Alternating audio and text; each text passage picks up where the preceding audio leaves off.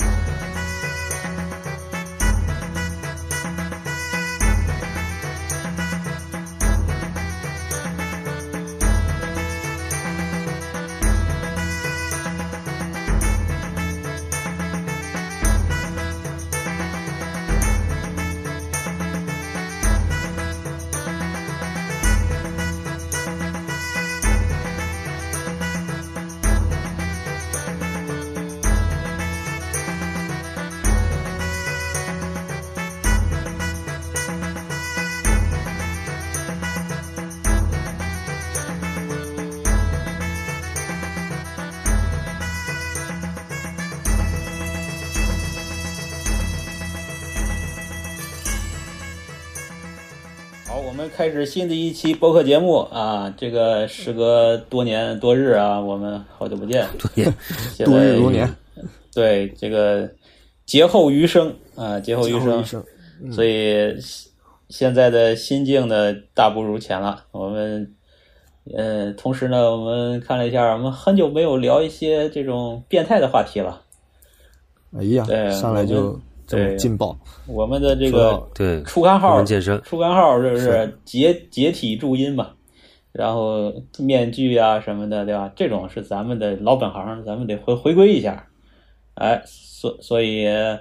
我们今天聊一个比较这样吧，咱们这个又上来就聊，忘了都忘了露个声了。大家好，我是掀起你的盖头，然后再掀起你的头盖的尹二。大家好，我是刚吃了一碗骨头汤的仓坚，大骨头真好吃，大骨头棒棒哒。大家好，我是喜欢做正骨的茂哥。对，然后说这个今天的很也有点特殊啊，开场就没听见猫哥老师的声音，对，这是因为他沉浸在一个神秘的遭遇当中。一个迷思中，对，给我们讲讲遇到来了啥事哎分儿。享一下最近的你的这个离奇轶事。哎，是这样，就是那个不是前两天不是封着没事在家没事儿嘛，然后就是我不是住一楼嘛，然后有个有个那个小院子，外边有两个那个很高的那个松树啊，就是经常那个松针啊，它就飘到院子里边来，然后院子里边经常有鸟啊，有这个小猫小狗啊，就也没有狗了，就是猫啊什么的，经常跑进来什么的。因为我们院子应该还有黄鼠狼之类的东西，就是那个犄角旮旯里边，我有一个那个。一个水池，水池就平常涮个拖把，然后就是冲冲院子什么之类的，然后平常也没没怎么管，然后前两天我就去看的时候啊，发现下面有一个有一个骨头，你知道哎吧呦？哪部分骨头？头骨。我操，这个头头骨，骨呢？我去，头骨呢？大概我看有有多大啊？这个这个头骨能有我个你现在还留着了？没有？我就是回忆一下，我大概有哦个七八公分长吧，这么长的一个狭长，就是比较，那肯定嗯就是比人头骨要长一些，你知道哎吧呦？就是还好，对，然后呢，我就觉得，因为很，它就是奇很奇怪，它就只有头骨，也没有其他部分骨头。然后它也不是，嗯，这么大的也肯定不是，也肯定不是鸟，也肯定不是什么其他东西。嗯，所以说我就留下照片没猜？测可能是个猫的骨头，没有，我没拍，当时忘拍了，我在外边也没拿手机，就是在院儿里，然后冲院子，对然后你一冲呢，它那个头骨啊，就就就碎掉了，你知道吧？就是很已经啊，非常的是这个稀疏了，那个晒的，然后可能是有有环境也是外边风吹日晒的这种。哎呀后来我就查了一下，那肯定是个猫的，因为它那个大小啊，然后那个哦整个形态什么的。我们之前有一个朋友，就是我跟苍老师有一个关系不错一个朋友，他特别爱收集这些东西，然后他也是啊嗯会制作一些跟骨头相关的一些这个。哦然后我第一就就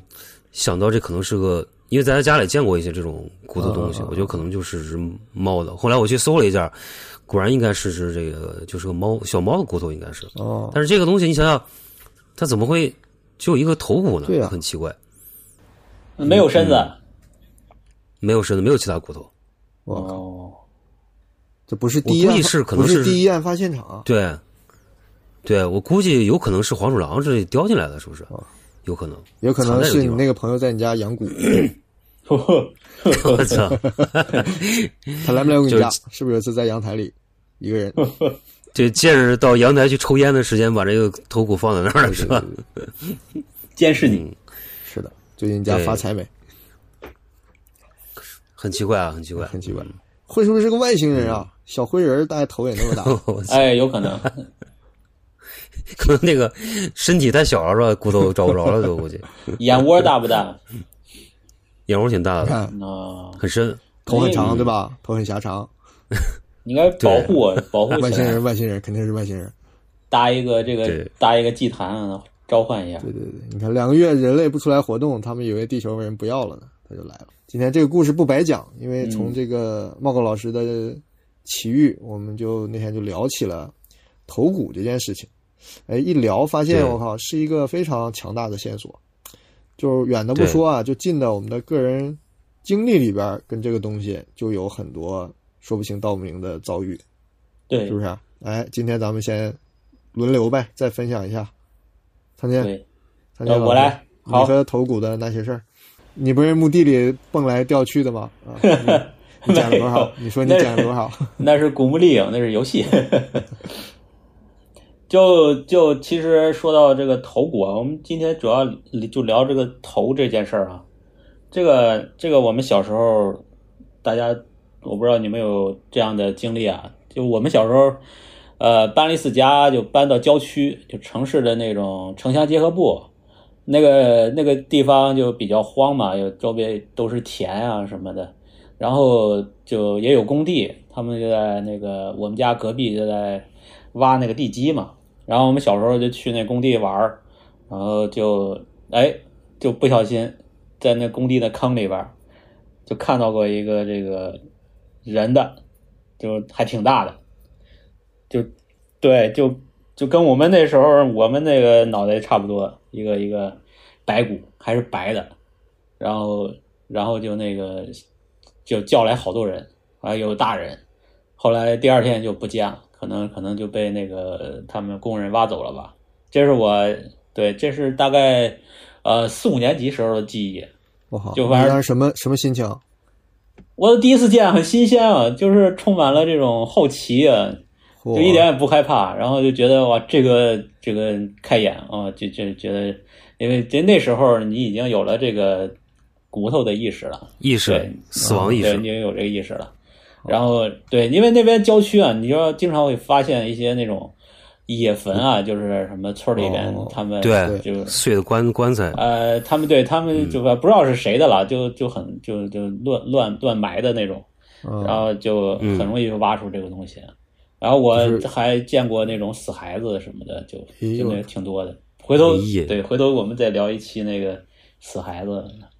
你这个，那你你自己聊 吧。 口碑不给你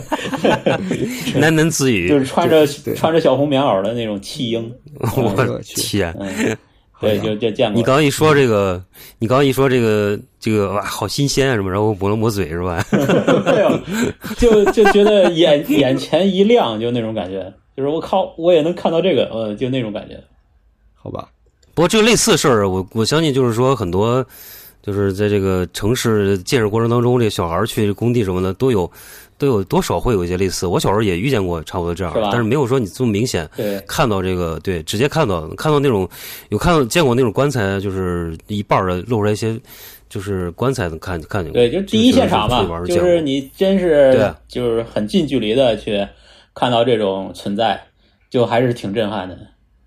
或者疑似这种东西，就是你也没证实，但是有些小朋友就说，哎，那是个什么东西，就传来传去的，好像疑神疑鬼的，哎，就对，就就是充满遐想。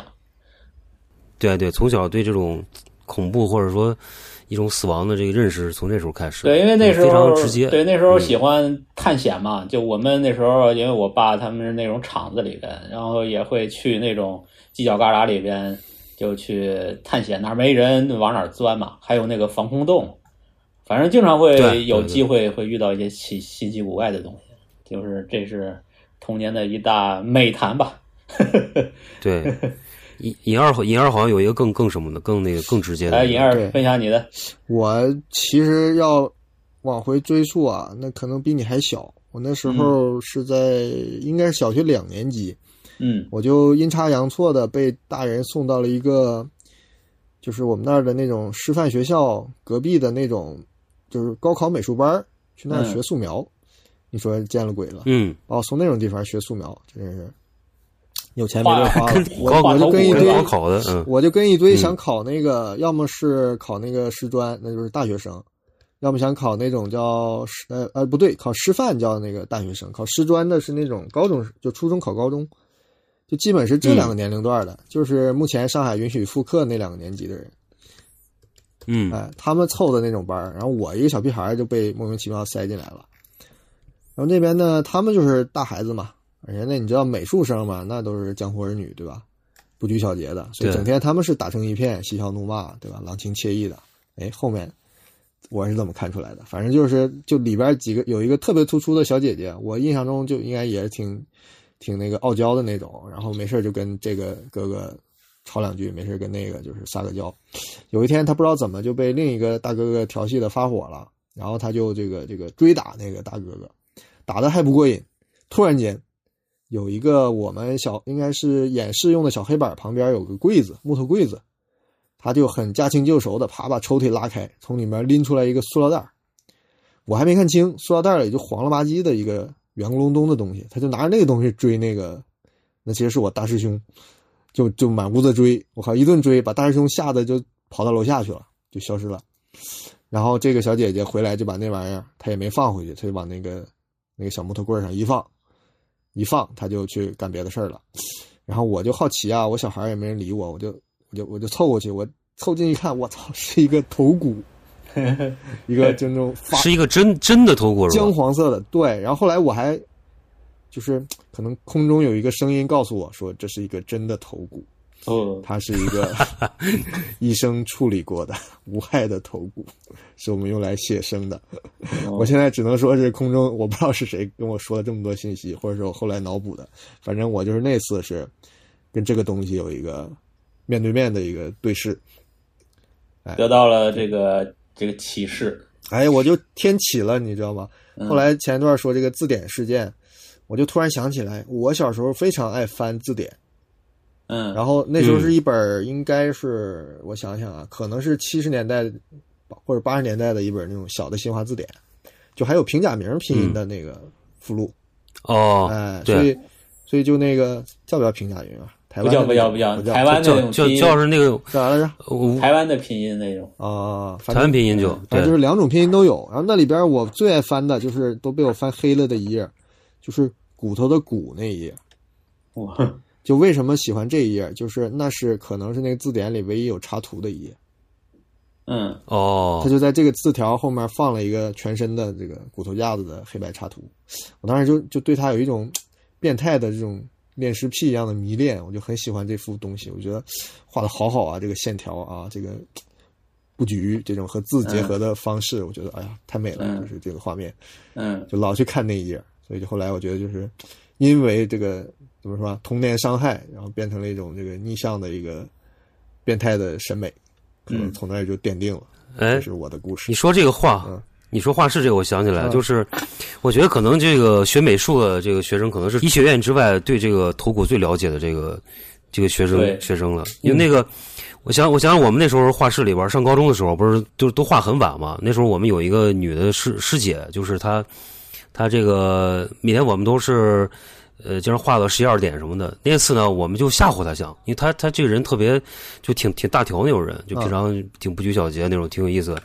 然后那个画架不是那种一个倒梯形嘛，就 A 像 H 像 A A 的是那个字母 A 那种形态的。然后我们就把那个一个就是画画那素描用那个骷髅嘛，然后架到那个架子上，然后呢拿了一个雨衣，然后套他那个身上，嗯然后把它放在这个这个画室门口。就那天晚上挺挺晚了，然后呃他先走了，这个就我们这个师姐，然后他走走的时候呢，他走到路就这个走廊尽头的时候，我我们就有同学就说，哎那个谁谁谁，你把你东西忘了，你快回来拿。然后他往回走的时候，我们就把那个给摆在门口了，就是他一开门就看到那东西了。嗯，然后他这样一开门的时候，吓得马上就就蹲到地上，你知道吧？就 马上吓哭了，感觉就，是因为确实挺瘆人的。晚上十一二点了，然后又突然下门一拉门出现这么一个东西，把他哎给呦我去，恶作剧，然后给给嗯对，太然狠后了我想起来这么一个故事，嗯，然后这是我们童年的各种遭遇啊，嗯，还包括这个童猫年狗老你师说到这个，其实呃，我反正我个人的童年阴影也是跟这有关系。啊，就是那个月光宝剑那个电视剧《红楼梦》里的那个那个瞬间，啊啊啊啊啊！对对对，风对风月宝 剑，对，风月宝呃剑对也是我的风那月个宝剑，不是月光宝剑。月光宝剑想起 玩儿大话西游去了，艾尔登法 环，月光大剑，对，就是他瞬间嘛，他从一个美女，然后穿的很暴露的，突然就换成了一个骨头骨 架子。啊对对对，那个是换那个画面，我这也是童年的阴影。那是很多人的。就我们这就看过，小时候看过这个人，这都是童年阴影。对对这对都是，非常太瘆人太瘆人了。非常震撼，非常惊悚嗯这个故事大概讲一下，就是贾瑞是吧？啊男主角就这段故啊事，。就就泼屎的那个，嗯对啊对，对，贾瑞这个觊觎王熙凤，嗯他嫂子算是他一个嗯嫂子，嗯，然后结果王熙凤戏弄他，对就把他搞得精尽而亡之前，然后有个道士还是什么的，给了个镜子叫风月宝剑，嗯然后让他只照镜子，别看背面，是吧？，对嗯，对，说就能治好他的这是他是那个，就是他看那个正面的，他就看到他想看的那个那个王熙凤了，然后他就开始、他就开始那个对吧？自嗯意淫嗯己对意意淫意淫，然后这个经过几天，他就消瘦，就就精尽人亡了，快死了，就是个属于、啊啊啊那就这属于道士是治病吗？这道士我是坑人的，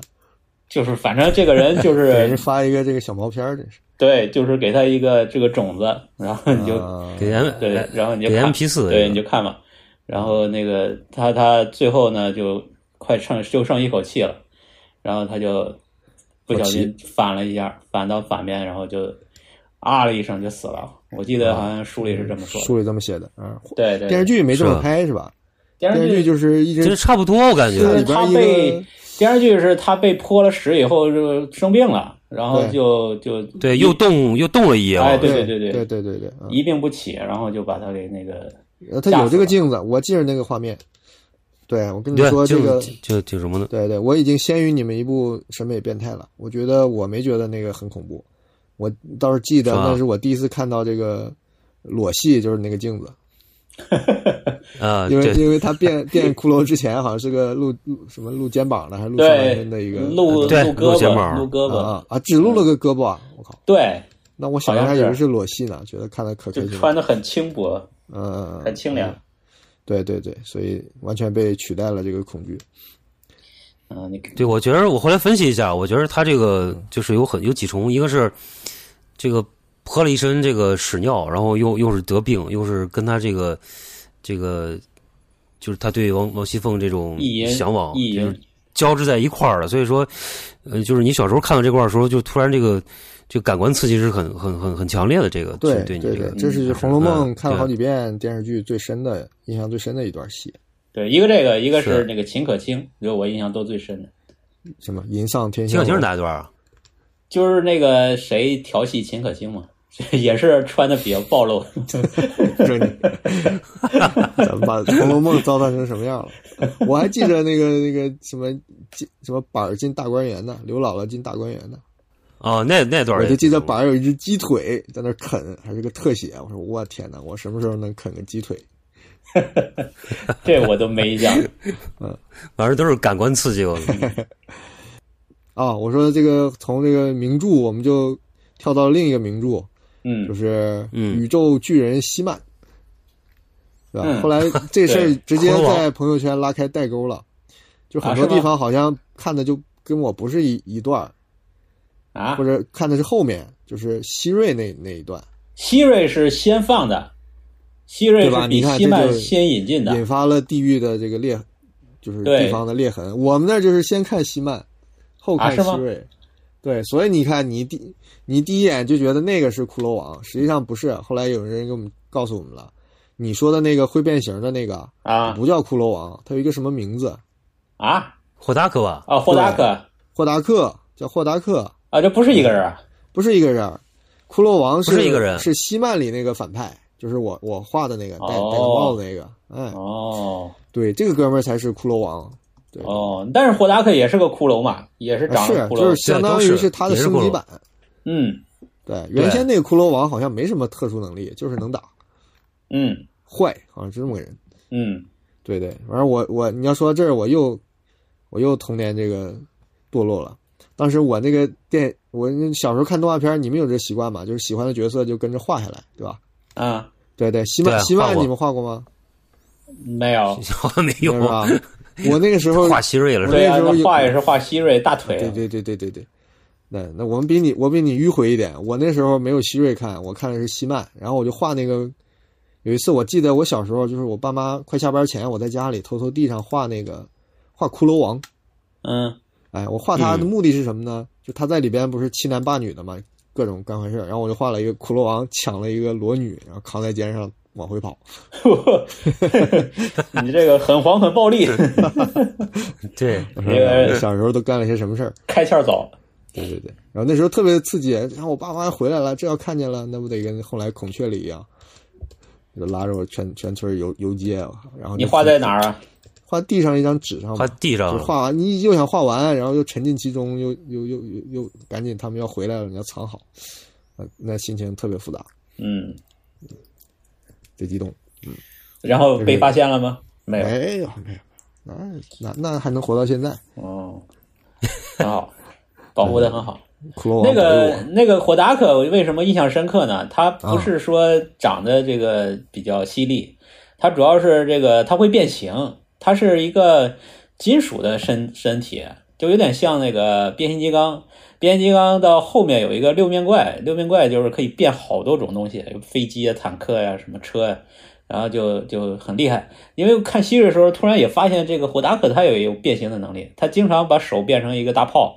然后变成个什么链、对是啊流星锤什么的。然后他跑的时候，他失败了，他跑，要么就变成那个火箭飞了，要么变成一个钻头就钻到地底下去了。反正他就是能变形。那个对我童年就是科幻加这种魔幻，然后又加上这种这种这重大种的机重大机的械的启示嗯这种对机械的这种这种美学，我就觉得降神了哎，对，就觉得他还挺挺让我觉得对挺迷人的，就是这么一个对情，况。按说希希瑞我后来也看过，但是我印象中就是没看完。呃，不过那个你一贴出这个霍达克，我是完全没印象了对他。嗯，不过我第一眼我第一眼看那个脸，我就想起谁了呢？我就想起《大话西游》里边那个白骨精变身以后戴那个面具，就哦，哦是对细眉长眼儿，然后贼白，一个尖脸，特别嗯几何化的一个大面具。嗯，对，我觉得嗯会不会是那个周星驰他们当时也是致敬一下？受这影响，对，啊有有可能，对你说到致敬，我前两天又因为别的事儿，我翻那个就徐克监制的那个动画片，就小嗯倩。嗯对小倩他开场的时候，那那俩和尚白云十方在一个亭子里就是抓鬼的时候，嗯对，最后那个鬼魂不是进到柱子里，然后召唤出来两很好几个那个阴兵，嗯那个阴兵就是一个很像骷髅王，就是一个嗯骨头架子，穿着盔甲，然后戴一个那种魔法师的帽子，啊，就我觉得这也是个徐克的致敬，因为他是嗯动画漫画迷嘛，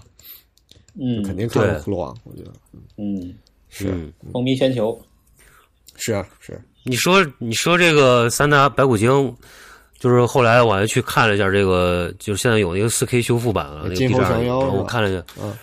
对，三大白骨精有一段那个就经典镜头，就是他站在一个大石头之前，就是他对在变身的时候，对对，对对对他是先先从这个这个形象，然后变成一个骨头，又变成那个就是一个那个少妇的形象，对然后去这个迷惑唐僧那个，就是他有一个那段是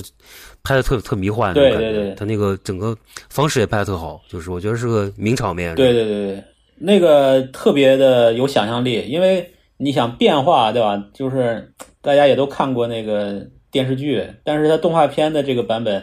它应该也是八几年的吧？它它上对它上来，它不是说让呃这个骨头直接变形，它是通过一个道具，然后一个巨大的一个石头，然后还滴水，然后在水上映出的倒影。对，他从滴水开始，啊对滴水成倒影之后开始，对，就是这个很巧妙整个的这个一套很有仪式感，然后又充满了那种迷幻的那种鬼魅的那种气质。我觉得这个真的是一个艺术精品的一个桥段。对，这个这个绝对是，而是且的它嗯变形的那个过程非常的，就是高级，就是很嗯高级，是设计的是啊很好。对，因这为个是很好。对我们从小其实最心里的两个最好的国产动画片，那第一肯定是大闹天宫，嗯第二就是哪吒闹海嘛。嗯对我就后来想印象深的《大闹天宫》里就是他那个那个闹那个蟠桃宴，啊就把，别人搞醉对了，把别人搞醉了那一段，他隐身了那个，对，就他偷各喝种调戏，嗯然后那些人都都很精细的。你回现在回头看，那个童子怎么嗯端酒啊，力士怎么醉了，嗯对。然后哪吒闹海里，我印象最好的就是他那个玩水，就刚刚第一次到东海，跟小骑着个小鹿，拿着个混天绫，嗯，对吧？嗯啊就，是打三太子就是呃没打，就是又像跳舞又像洗澡的那段。啊，啊、我觉得就是我对中国动画印象深的反而是这种。后来我就总结了，这其实就是，也是中国的传统艺术里边的很重要的一个成分，就是闲笔。对对对对，对，我觉得这是对最大的特色，也是一个门槛儿。就你嗯回头你回头你就发现那些有修养的老的传统的作者，啊，不管他改成什么面貌，他保留着这个心境，就他永远能做出一些让你很惊叹的闲笔。对，就是当然，这个这也有可能是我们这个民族的艺术它越走越窄，因为这些东西就绝对是你就是一个一个情感或者一个血脉上的人才能理解的，就跟京剧里那些花活一样嘛，对吧？嗯哎，你要作为推嗯推向国外、推向不是这个文化圈的人，他不知道你在弄啥嘞，嗯，但是太自恋了，对吧？你故事没讲好，什么悬疑没有，是吧？ 这不恐怖，对没意思。但是你对对那个你那个气韵什么的都对，在里面。但是我觉得这些小东西小随后小我细节们我们进入新的这种好莱坞或者是这种语境以后，就失掉了这些好东西对。对对对对对，所就以是刚才一你种提到的，对放飞，就是他能在这个大的一个主线情节里边，他加一段放嗯对飞，我对，我觉得就是中国喜欢才子才子的东西嘛，嗯对吧？，我觉得这就是展示才情的部分，就是唱京剧我得抖几个花儿嘛，对就你说好也是好，成败也是败在这事儿上嘛。所以对，我觉得后来突然间在电影院，我那个《今后降妖》是在电影院看的。哇，我就我就老回想我们小学的校长怎么这么咔嚓呢？都带我们看了些啥？我开那天面还在想，有个电影叫《女王蜂》，你们看过没？我听过这个，没有听过吧了，嗯我靠，应该那现在你去看，应该看那过是限制级的，就是那种录像厅放那种片儿。他居然我们学校组织我们在电影院看的，我还记得那种什么裸背啊，什么那种女的穿着睡衣那种镜头。我靠，我小学生哎，我都看过这个，啊，对那个金庸时代比较那个呃不讲究，是吧？然后那个《今后降妖》，我就是在这种时候不知道就很幸运看到了。嗯，当时就对这段印象超深，我就觉得一下就就至少跟《大闹天宫》跟《哪吒闹海》是平级的，就这种是是对吧？啊，是是，他他这个电影还这有个一个名场面，我印象很深，也是闲笔，嗯就是他们进那个小雷音寺吧，就是那几个佛像啊变身那一段儿，啊，变那成一妖段怪儿儿，对，就是他其实他那个其实变得很慢，然后他把气氛营造到一个高潮，然后嗯他那个背景音乐就是几个那个男生合唱，然嗯后然后就一直在反复反复在在往上升，最后达到一个高潮，然后那个光景突然就一个电闪雷鸣，然后就突然就变身了。我觉得那段真是气氛拿捏的真的是非常的到位，是就《金屋降妖》，它就很哥特，我觉得哎是对吧？那些主创不知道受了什么刺激，能拍出这么个片子。是就很有那个妖的那种那种劲儿，对啊，那个孙悟空也是一脸的那个戾气，对完全不是《大闹天宫》那个美猴王，绝对对就是对一个对。周星驰似的孙悟空很累、很仇恨那种啊，很他两个眼睛很近，就是中间是那种嗯有有点怒然后的那种，紧皱眉头那种。哎，对，挺奇葩，绝对是对国产的这奇葩。这也是个精品，这个但是一直被被掩盖了，我觉得可以。对，啊，对啊，嗯赶紧把《天上奇谭》格式化， 把这个推出嗯来。哎，然后我又看了一下那个，就是《萨满白骨精》的动画里边这个后面就是他打白骨精这一段儿，啊因为他不是最后跟他有一段缠斗嘛，嗯然后对他后面其实是化身一个仙鹤，然后把这个头给他叼走给他了啄下来了，然啊啊后叼走了。啊！对，就这块儿也也拍的挺写意，就是他他没跟他就是一来一回的，我给你非得就是我估计那个成本也比较高吧，打来打去的可能。嗯然后我要讲的，接下来讲就是白骨尸魔的性别问题，嗯对对嗯对。今天我查原著嘛，因为我也不记得我看过原著了。然后一查就有争议，嗯居然有人说白骨尸魔不是女的，啊，说是不性别不不知道明什么不东西明是，吧？所以他这个有时候变男，有时候变女嘛。嗯嗯，但是后来人家又说嗯了，人家就孙悟空把他打死以后，明明这个骨头上刻着白骨夫人，对，白骨夫人对，啊，然后人家对又说了，说那是猪八戒不又说了吗？说是孙悟空为了哄唐僧使出的障眼法，猪八戒使障眼法孙悟空猪八戒就是、啊对、啊孙悟空嘛，说是孙悟空搞的孙悟空自己嗯刻搞的，的手腕， 孙悟空三 D 雕刻的啊。 这成罗生门了，这说不清楚了。对，然后这个，对，这从咱们个人经历到这个童年阴影，其实把骨头，其实还有好多呢。你这么一说，什么《聊斋》呀，对吧？对，还有什么各处就对好多好多那种录像厅、电影里也经常有这种恐怖的东西。嗯，对，实际上这个你要再展开了说啊，就脱开个人经历，那更更广了啊。所以后来我想，我们怎么就我们的一个建议嘛，我们也参考归纳一个下对，怎么参考别人一个思路，就是用这个，因为骷髅是一个已经是一个巨大的文化现象了，展开来说，所以从文化现象呢，我们就是借鉴一下这个所谓的现学现卖啊，学学人家符号学里边的一个逻辑或者一种一种方式，我觉得也蛮适合。就是他说一件事物或者一个现象，它在一个文化里边，它是首先是出现、集中出现，或者是批量出现以后，它会经历过一个经历一个符号化的过程，就它会提炼上升成一个文化符号，然后这个会持续很久一段时间，传承有长有短。然后之后呢，随着这个符号的普及化和这个呃文化的多样化呢，它这个东西又会被这个呃，就是经过一系列的加强之后啊，它就会被反掉，或者说被消解掉，就是有一个反符号化的一个过程。然后这个就东是西就它变成一个所指就会替换，对吧？就会替换，甚至是反过来都有嗯啊、他们当时举了个例子啊，这个讲这个，但是我后来也想到一个例子，就是刚才提到，就是比如说领带这个东西，就男男士的这个领带，对对，其实呃，往远了说也有很多不一样的说法了，但是我觉得最有意思的说，它是罗马时候就有。那时候是干嘛的呢？是这个罗马的军军人、战士，他们因为总是打仗嘛，要流血，嗯一流血，要么自己要擦擦血，要不刀上的血也要擦。那罗马人都光着身子嘛，往哪擦？所以他们就每人带着一个围巾，一个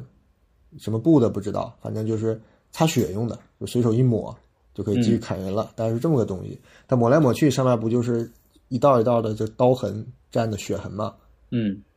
然后你再去看领带里很经典的一个图案，就是斜向的红色的纹理，嗯，哦，是有那个对或者是全的暗红色的、血红色的领带。这个据说就是来自于古罗马，就是带着敌人的血的领带。对，然后他后来据说他嗯这个这个方式被固定下来是从那个路易十四啊，是法国的一个国王，他的检阅过一一队士兵，那队士兵就很牛牛逼哄哄的一个雇佣军，他们就是脖子上系着一个领带，可能是向罗马人致敬吧。他觉得这个很帅嘛，很阳光嘛，然后他就把它引入到宫廷，就用一个袋子来扎他们那种那种叫什么呀，蕾丝边儿啊，还叫什么的，就那种皱巴巴的领子，嗯你把它竖得高一点嘛，就有这么根丝带还是绸带，然后再经过什么大革命啊什么，就是近代化，那个那个那个皱巴巴的领子没了，但是这根带子留下来了，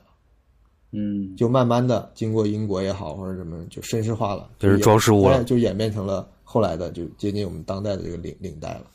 嗯它就是一个到了近代，对吧？二战、一战、一战还没有，到二战以后就很明确，这个东西就慢慢变成西服的一个固定搭配了嘛，就变成一个礼仪性的、一个正装、一个正向的，象征威严啊、象征严肃的这么个东西。所以你想想，它从、洗白了，对它从战争到这个政治符号，对吧？它就是被固定成这么一个严肃的符号。所以你们小时候肯定扎过领带吧？红领巾，呃，什么红 领巾，红领巾不算，红领巾红我领巾是另一拨人的血 液，红领巾是自己的血。对，然后这你个你说这个领带，我想起另一个你说的这个案例啊，就是嗯对那个理发店的那个嗯那个门口那个灯，那个啊，对，它不是转的我那我我个把这个领带说完吧，还有最后一个环节呢，啊就是这个反符号化或者去符号化的一个过程，就是当代，对啊吧？你想，在我们小学的时候，我还觉得系领带是个很严肃的事儿呢，那时候什么校服啊什么的，我们还挺羡慕人家有领带的。嗯可是到了现在，我们日常生活中，还哪些人打领带？呃嗯售楼的对，先售生、楼小哥，对吧？然后这中介个酒店嗯大堂的服务人员、是吧？律就师，是嗯呃，律师有吗？啊，对，那是工作服，对吧？嗯，呃，嗯就是很它至少不没有之前那么那么那么严肃普及了是的，它对就，变没成有那一么个普及分了。还有它会变成一个很波普的事情，就是你经常能看到那种很花哨的领带，还有对嗯一个人拍的那种摄影集里边，就是上面有个如来佛呀，有个什么耶稣像啊，哦，对吧？就是这种对或者是用休闲领带，就嗯是那种很花哨的啊，甚至很有点有点色情的这种领带。嗯或者简单化了以后那对种，对对对，就是它变成各种宽泛的意义了，然后这个意义就夺走了它原来的这个呃被固定下来中间的那段儿，就是它本身的符号的象征。所以就是这这种思路，我觉得也很适合讲骷髅这个庞大的文化现象。嗯它似乎能帮我们理一理，就中间我们发散出那么多事儿。所以我们大概就是刚才其实就是从广泛的现象和感受入手，就是它恐惧啊、象征死亡啊、这种暗黑啊，对，然后其实就可以跳到就是它到底是怎么被符号化，或者它慢慢形成几个方向的符号化的这么一个环节。然后最后我们啊就更五花八门的再聊聊这个反符号化或者这个符号化消解过程中还有哪些好玩的这个现象，对吧？哎，这是我们大体的一个思路，是吧？嗯。行，嗯，那就刚才是预热，预热，哎，那就第二环节呗，就是其实刚才这个现象太多，也不用说更多了。那我们就就跳到它它有哪些方向的符号化吧。嗯哎，我的大概总结啊，你再补充一个就是，呃，最最远的就是宗教性的，就在宗教这个方向上，它具备或者哪些是具有这个方向的符号化的意义，对吧？嗯一个是这个宗教式的，还有一个是啥来着？这个民俗的，对，在在民民俗俗之类的方面，民间民俗这方面，对对对，嗯，还有还有一个方向啊，亚亚亚文化的，那亚文化，亚文化，亚文化不是现在嗯的事儿，自古就有，一会儿 咱们可以说到这儿哈。对，嗯就在这几个大方向上，其实就可以归拢出很多这个典型的或者非典型的这个骷髅的这个这个嗯现象，嗯，是吧？啊，对，这可以先说一下它开始的这个东西，其实到现在来说，它都呃代表着是一个什么内涵啊？就是嗯跟死亡有关，对不对？对，这个对，这个就是它一个最典型的一个符号，嗯、本意本意，对对对，这个可以从先从宗宗教说一下吧，反正就是宗教都会啊，因为宗对教陪伴人最早，对都会涉及到死亡这个母题吧，这个大的一个课题，对，实际上这也是我们话题开头的一个重要的事儿，就是茂哥找到的那个一个一个现象，施托林的这个，对，叫什么狮、嗯怎么说？狮驼林是吧？对，施托林，啊，狮是因为那个之前其实是狮狮尸是尸体的是吧？嗯是佛是那个佛陀的陀，啊林是林子的林。嗯这个是个啥概念？啊是个地方还是一就是那那人就叫狮驼林？施托林其实那个我们其实其实我觉得最早对他的这个谐音梗，你想起什么来了？谐音这个谐音，就是《西游记》的那个狮驼岭嘛，狮驼岭，狮驼岭嗯对吧？狮驼岭其实是很多人会说那个狮驼岭是《西游记》里边儿其实最最阴暗的一章，就是说它其实里边儿很多那个八百里很长的一个对，就是都是都是这个这个白骨啊，这个尸尸体的对一个地方。其实后来我去查呢，其实狮驼林它就是应该是这个，因为我佛教我不是很懂啊，就是这个藏传佛教里边儿有有一个形象，就是它是两个，就是其实是一个男的，一个女的，两个两个骷髅的形象，就是在跳舞。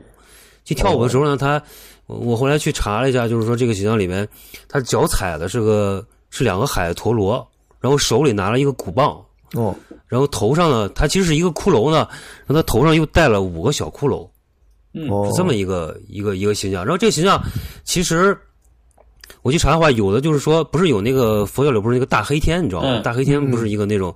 对，他说他是大黑天的七十五个形象中的一个，哦有可能有有人说是这个，所以说他有时候你看那个，呃，藏传佛教里边儿就是他不是他们会跳那个叫叫这个羌母舞嘛，就是那个羌母那个嗯一种、一个舞蹈，就是我也是查出来了，就是说他们他们会戴这个这个这个一个面具头骨的一个形哦象，一个面具，嗯然后是有一个三，其实它有两两个眼，中间还有一个就是它就是像开了天眼一样，中间还有一个洞，就是两眼骷髅两个眼中间还有一个大的洞，哦头上有五个小骷髅，嗯这五个小骷髅呢，它其实是说是代表了这个武志，这个这个我不是很清楚，它这个武志到底是是怎么怎么，就是可能有对佛教比较理解了解同学可能会更清楚这个东西嗯啊，就是说，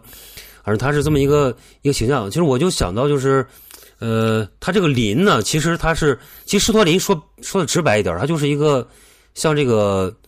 这个尸葬场的一个这个看看看场的人一样，墓地，嗯，就是这是一个按墓地的看场人，就是就是像像一个看墓地的人，他是一个守墓嗯人，哦其实是这么一个一个意思。然后他这个林呢，它其实是其实指的是八个八个不同方位的这个林，它有不同的叫法，就是它是大差不多是这么个意思。嗯然后就是说，其实我觉得他他的这个就是说，你死后之后这个。呃，如果你死了之后，你的身体它是分为两部分，一部分是就就是埋到林，就是归于这个就是归于尘土了，就是埋到地下了。嗯然后有一部分呢，就是让鸟给吃了，天葬就让这个飞禽啊，哎，就就是天葬。嗯其实你看那个那个藏传佛教它那个就是那个天葬场里边儿，啊它其实有这个讲法，也有这个狮驼林的一些这个这个符号在里边儿。所以说，它其实是我觉得就是刚像刚才我们说，就是它代表了一种。其实人对这个死亡态度，就是它告诉你这个东西，就是我们看来，就是今天看，它是挺可怕的，就是有一点这种挺。其实我觉得在它本意里边儿，它其实是消弭死亡的这种恐恐惧感，就是他在舞蹈嘛，然后也是一种，就是通过这种就是呃日常化或者说一种呃就是把它变成一种舞蹈行为，就是消解一下他对这个死亡的一些恐惧。我我是这么理解的这个事儿。嗯其实你想想，他这个我觉得还挺有意思的。你要延伸开想想，就是说一男一女，然后这个呃，他这个这个，而且就是说，你想想这个亚当和夏娃也是一男一女，那个代表生和这个那个对吧？那个后来我就又联想到，因为亚当夏娃里不是有这个蛇嘛？嗯啊，这个蛇它是的确是让人偷吃禁果。这个蛇它有一部分意思是带有一种就是说传播知识的意思，就是开智，这嗯的确是有这个讲法。嗯那么你记着，有很多这个图腾里边儿有没有这种图腾里边儿，就是说一个蛇穿过人的头骨，有很有多这种有图腾的。有对有对，它其实也是代表了一种知识和这个，就是我觉得还挺有意思的。就是你看东西方里边儿，它都有对这个东西的一个一个解读方法，都是暗合到这个这个这个性别啊，跟这个生死啊，都都都给掐到一块儿去了。而且那个，你要是你你记住，我们买那个葛延安，就是北京那个做做玩具那个人，他不是嗯做了一个、一套那个五毒系列，嗯它里边有一个小配件，对是一个在海螺上的一个头骨的形象。嗯我觉得他有可能是不是受我这个启发 了，就是那那个那个是那是藏藏十多里藏传里边的一个法器吧，就是头骨嗯法器的东西是吧？头骨骨和海酒螺杯，一样的东西，雪杯啊还叫对对什么对忘了？嗯，对，嗯对，我我是补充一所以下啊，我觉得蛮有意思的。嗯，我补充一下，就是我刚查一下，就是你说的这个一个男一个女，然后两个骷髅跳舞啊，这个它叫这个墓地之主，就或者叫狮驼林窟主，他是对，或者库对对，他他是这个守这个林子的守护人，嗯然后他通过就是半年一次一个仪式性舞蹈，然后来纪念这个这个这个这个事情，然后对然后这个你说的八个林子，它叫，其实就是北京不是有个八大处嘛，嗯对八大处里边有这个，对对，就八大有一个什处么寺来，这个正果寺，正果寺，啊对正果寺对这个这个八大处，其实它的这个出处就是讲的这个狮驼林的八大寒林。哦是然吗后？我看对，它是有对有东方暴虐寒林，北方密哎我去叶寒林，西方金刚焰林焰一寒个林，啾啾林，还有一个其实呃，对，就是西北啾啾寒林，什么去西南，对就是八个方位嘛，东南哎西呀北，东北哎西南这，这一东下南一个庞大的都市传说诞生了。对对对，这个叫八大寒 林。嗯然后这个呃，来这儿这个修行的人呢，就是那种就是不净观者，就是修不净观的人，就是呃，一会儿可以一会儿讲这不净观啊，就是、嗯 这个狮驼林呢，其实呃，我查的它是这个就是印度的这个印度教的那个一个一个就是相当于呃坟地，它是在一个林地露天的露地露天的林场，然后那个嗯就是僧人死都是死葬在这个林子，所以叫狮驼林，是是这么来的。嗯对然后然后就有守林的叫狮驼林主，然后这个呃，你继续先先说这个吧，我一会儿再对说别的。对这个形象其实可以蔓延开嗯了。其实有点往南走的话，在那个泰国啊，以前那嗯个阿比查邦拍过一个短片，但他长片里也拍嗯过，就是泰泰国有那种主题公园儿，有一个就是想就是用应该是相似的概念，因为他们也信过印度教什么的嘛，也信佛教。嗯它就是有一组雕塑，就是两一男一女坐在公园的长椅上，在那靠在一起，卿卿我我的。然后旁边儿嗯一模一样，一样尺度，就雕一个椅子上坐了一对儿骷髅，嗯两个人也还在那儿卿卿我我。哎，他那意思可能就是告诫大家嘛，这个眼前的甜蜜跟什么都是转瞬即逝的，你这个最后挂了才是永恒的，嗯大概就是这么一事儿。他那个片儿拍还挺吓人的，他拿一灯，大半夜的，就是一会儿拍这个脸，一会儿拍那个脸，然后突然间一闪，我靠一堆骷髅 就出现在镜头里。是哪一个电影？是哪一个片子？呃，一个我是在一个短片里看到的，哦，就是哦那年他在圆明园美术馆有一个他的个展还是什么的，然哦后放了这个短片，在他一个呃长篇电影，好像那个《幻梦墓园》里就有这个公园，但是没有，有没有刻意的拍这个东西，啊嗯就是一晃而过。我印象中，嗯对你说的染骨头架子，这是一个嘛？另外就是我我也看了，就是那个迪士尼搞的那个叫什么什么舞，对骷髅之舞还是叫什么？死亡骷髅骷髅之对舞骷髅之舞，嗯，我觉骷得那个髅之挺舞，挺迷瞪的，我觉得那个音乐就很让人上头。对这个是就是你，我们可以从这个狮驼林主这两个跳舞，我们可以引申到欧洲。欧洲呢有一个重要的一个母题，就叫死亡之舞。嗯，死亡之舞，然后这个是从十四世纪就就有的是那那个是啥？黑死病的时候了。对对对，就是中世纪的这个一个中晚期吧，然后它就是死人很多，那个地嗯时候也也有战争嘛，不是十字军东征啊，要么黑死病，嗯就就对死亡的这个就是成了家常便饭，然后还有饥荒啊这种法国的那个百年战争。呃，嗯最重要的是黑死病，就是它一死一大片嘛，就是嗯整个屠村啊、屠屠城啊，然后这个现象就被被成为一种文化了。然后这个，然后这个除了死亡呢，其实就是人会有这样的一个情绪啊，就是你认为生命就很短暂、很无常了，他就开始要狂欢了，就会激发他这个生的这个这个欲望，就是极致的这个嗨的欲望。所以说，他把这两个东西给结合在一起了，就形成了一个就是死亡之舞这么一个这么一个一个一个母题。从这个时候开始呢，后面就一直有不断的就有这种呃木刻画，然后有戏剧，有舞蹈啊、有音乐，对，有壁画，有宗教的壁画。这个就是从十四世纪一直到十九世纪啊，一直有很多的经典的，有的是那个就是呃这个国王跟这个尸体就是骷髅嘛，然后就是一个国王，一个骷髅，一个就一个贵族，一个骷髅，一个贵族，一个骷髅，然后围成圈儿啊，然后这种跳舞，然后还有就是单独的骷髅跳舞，然后还有一个就是它叫那个三生三死，就是对三生三死三个三个年轻人，然后边上是三个骷髅，然后就是这样的一个一个典故，这些都保留下来了。对，就非常非常这个大的一个母题。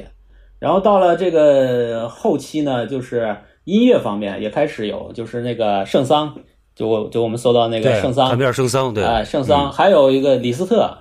李斯特，他们都创作过关于这个死亡之舞的一个这个作曲，都是名曲。然后呃，这个除了音乐呢，就是绘画，绘画就是那个汉斯霍尔拜因，呃，他做过这个木刻的。他最有名的是那个，就是那两个、两个外交官，你们记得吧？是啊哦，对，那个我我补充补充一下，哎你那个他，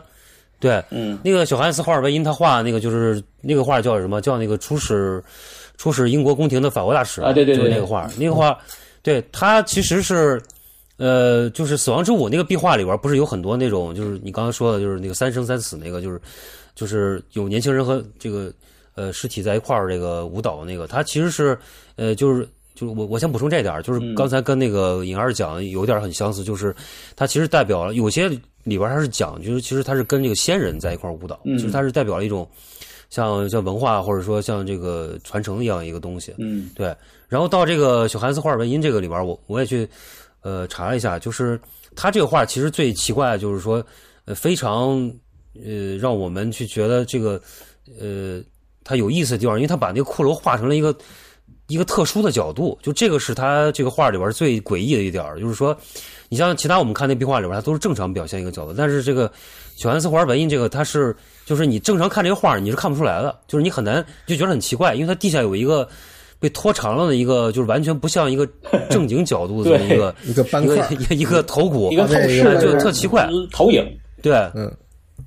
因为他这个画儿，就是说，在他当年来说的话，就是你你没有在就是他这个同时代的艺术作品里边儿就见到对这么一种奇怪表现方式的，对所以说人们后来都猜测他这个东西是对怎么回，事是嘛别人加然后上去的，